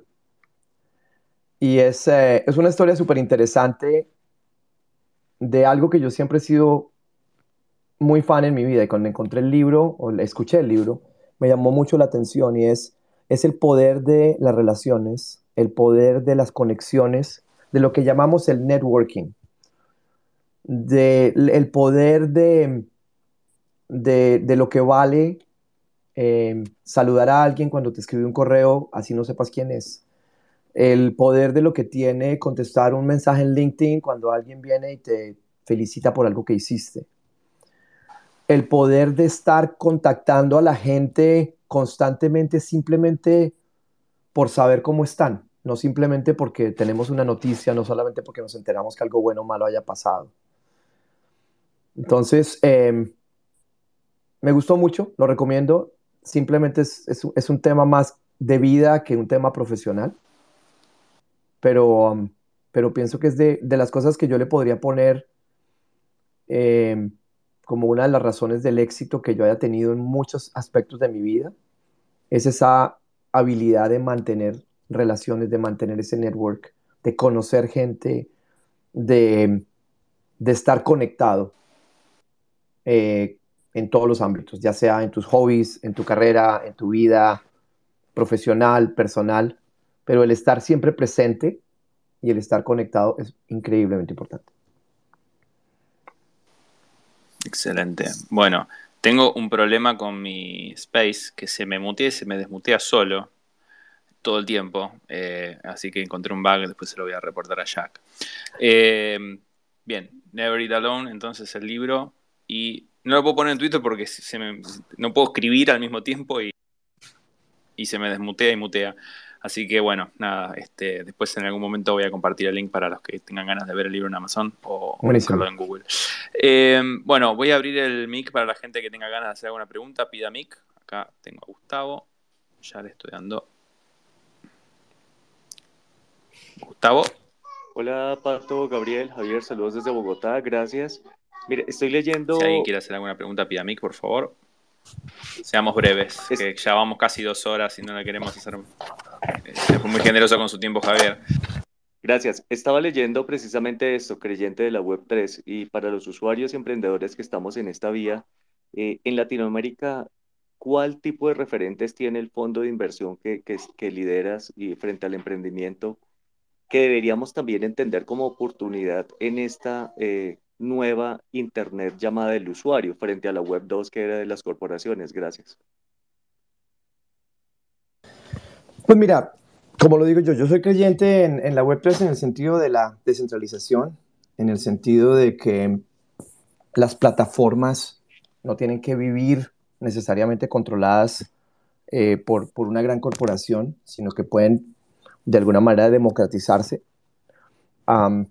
yo creo que la oportunidad de esta nueva, de, esta nueva etapa de la tecnología, particularmente en Latinoamérica, está en, la forma en que se pueden romper barreras, la forma en que podemos interconectar eh, usuarios en múltiples países eh, en, un, en, una, en un layer, en una, en, una, en una capa donde nos podemos saltar en muchos casos barreras regulatorias, barreras em, físicas, barreras digitales.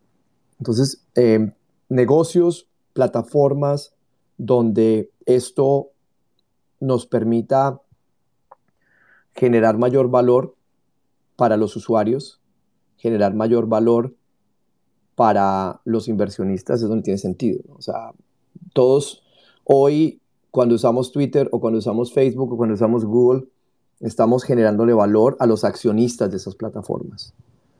Yo creo que Web3 en algún momento va a volverse esa forma en que yo como usuario de una plataforma, simplemente por usarla, simplemente por promoverla, me voy a generar valor a mí mismo un valor económico derivado de ese uso.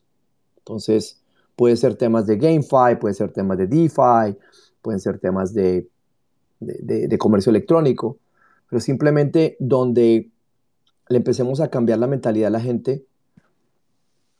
Pasaron cosas, Javier, ahí se le cayó a Pato la conexión. Así que bueno, son las cosas de, los Se veía venir. Sí, se veía venir. Estaba yo como administrador, así que es raro pero, pero bueno, a veces pasa.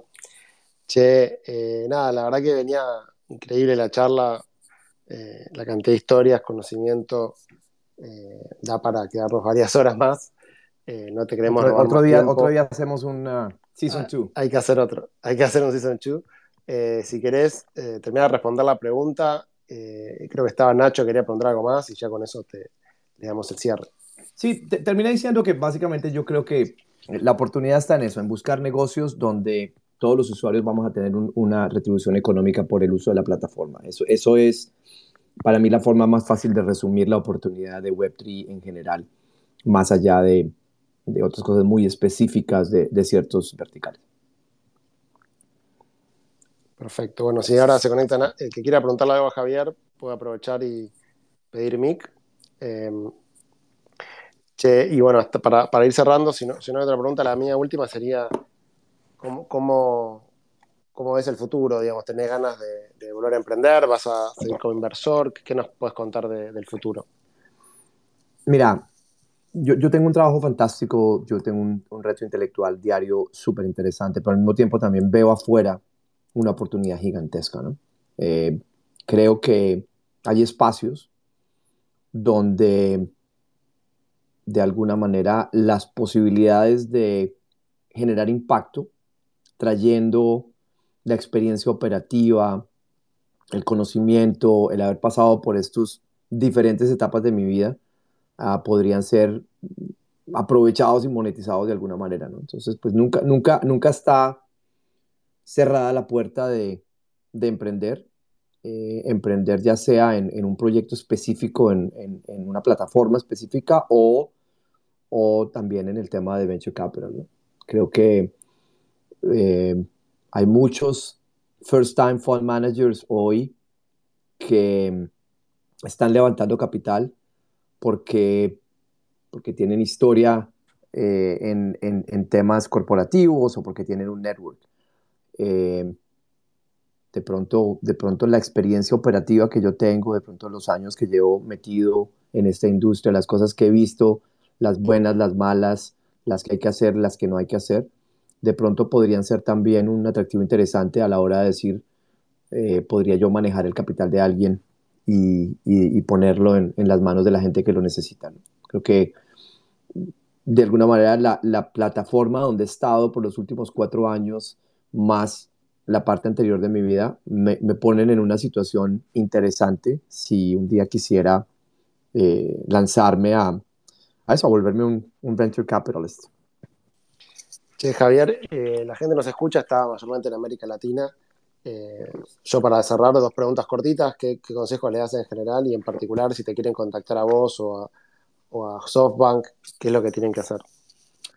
Eh, mira, mi, mi, consejo es seguir trabajando fuertemente, las oportunidades son muy grandes, seguir mirando para adelante, seguir viendo como lo, como lo, como lo vemos nosotros, les conté en la historia de SoftBank, viendo los, los momentos en la historia, los momentos en la vida donde hay una posibilidad de disrupción, donde existe una tecnología nueva, donde existe un espacio nuevo, donde existe una oportunidad nueva que va a sacudir el piso de una industria y aprovechar esas oportunidades para emprender y para, para lanzar algo nuevo.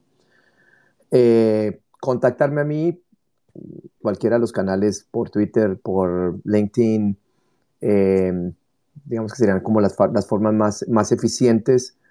Eh, en términos de SoftBank, si hay emprendedores con ideas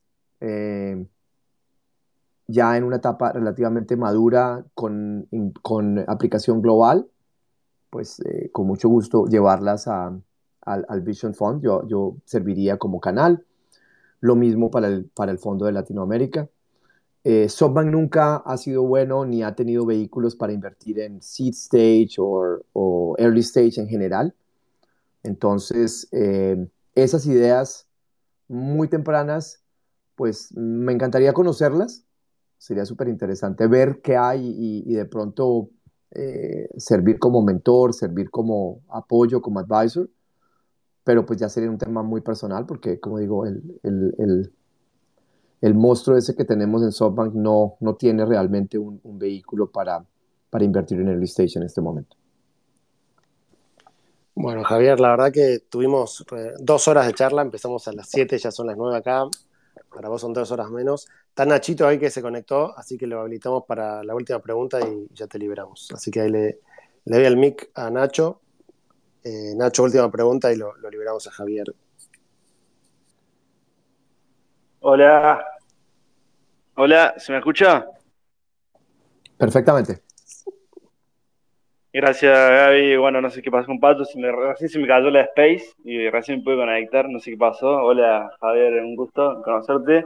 Eh, sí, mi pregunta era um, si estaban interesados en, o si estaban en sus planes o invierten en proyectos de cripto, de marketplace que usen eh, cripto para como moneda corriente, digamos, eh, operando en Gnosis y utilizando dos protocolos, dos mecanismos. Uno es Proof Humanity para tener una lista curada de humanos. No sé si lo conoces, que utiliza la, que tiene, que streamea UBI, una criptomoneda se llama UBI y el Universal Basic Income. Gabriel, Gabriel me lo presentó. Ah, bien. Ah, te presento que UBI, el proyecto que estamos nosotros emprendiendo, o, o Proof of Humanity. No, Proof of Humanity. Ah, bueno. Eh, y bueno, quería saber eh, si ustedes cómo veían todo ese panorama. Nosotros vamos a explorar sobre Gnosis Chain por el tema de los gas. Mira, súper abiertos a eso. Como te digo, desde el punto de vista de SoftBank como inversión, eh, si fuera early stage, ah, sería muy complicado porque no tenemos el mecanismo para poder invertir en early stage. Eh, ya estamos empezando a hacer cosas en tokens, que ha sido realmente un, logro muy grande de los últimos dos o tres meses. Ah, pero desde el punto de vista personal, eh, soy un fan gigantesco de ese espacio.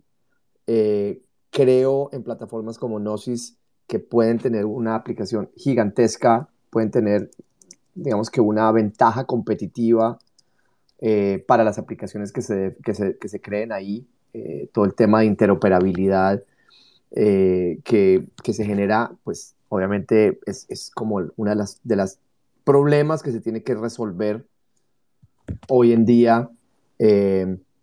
entonces, conocer más lo que estás haciendo me encantaría, saber más y si existe la posibilidad, como te decía, de, de ayudar con mi red, con mi conocimiento eh, y, y, de pronto con mi advice, pues me encantaría, me encantaría poder ser parte del proyecto. Ah, buenísimo. ¿Esto como te mando un DM? ¿Cómo coordinamos? Sí, mándame un DM, con muchísimo gusto. Muchísimo gusto. Un DM y coordinamos una llamada. Yo, yo creo, y, no sé, una vez creo que tuvimos con, con uh, Gabriel una conversación sobre esto, que así como el año pasado, DeFi, DeFi, DeFi, todo el mundo hablaba de DeFi y mucho dinero se hizo su DeFi Summer, eh, hicieron mucho dinero. Yo sí creo que este año, este año que viene, este año en el que estamos ya empezando, va a haber un tema donde, donde identificación va a ser muy importante. donde todo el tema de, de, de ID basado en el blockchain va a ser gigantesco y plataformas que permiten resolver eso eh, van, a, van a tener muchísimo dinero detrás. Entonces, por eso cuando hablábamos de Proof of Humanity me llama tanto la atención, que hay, hay, hay, un, hay, un, hay una forma de resolver ese problema de una manera descentralizada que es novedosa e interesante. Sí, Javier, nada, de vuelta, gracias por el tiempo, dos horas de charla, pasamos por todos lados, eh, súper abierto a responder cosas, así que gracias, en serio. En las charlas de café, obviamente, te hago preguntas y hoy te hice parecidas, así que bueno, gracias por, por ser abierto y por la buena onda. Eh, y nada, eh, todo el mundo que te quiera contactar, ahí está tu Twitter y seguirte, además escribís en el periódico y te interesan muchos temas más allá de las inversiones, así que agradecerte y, bueno, no sé, Pato, si está por ahí también quiere hacer un cierre y bueno, ya con estoy, Estoy, simplemente, ah, disculpen, no sé, mi teléfono se volvió loco. Eh, sí, lo mismo que dice Gap, muchas gracias por, por, tu tiempo, fuiste muy, muy generoso con estas dos horas eh, y la gente que te quiera contactar este, te tienen en Twitter, así que aprendí muchísimo con esta, fue muy rica la charla, te agradezco. Espectacular, gracias a ustedes, la pasé súper y eh, un día hacemos un Season 2, un gusto tenerlos a todos acá. Tengan una buena tarde. Gracias, hasta luego, chao, chao. Chao, cuídense. Chao, chao.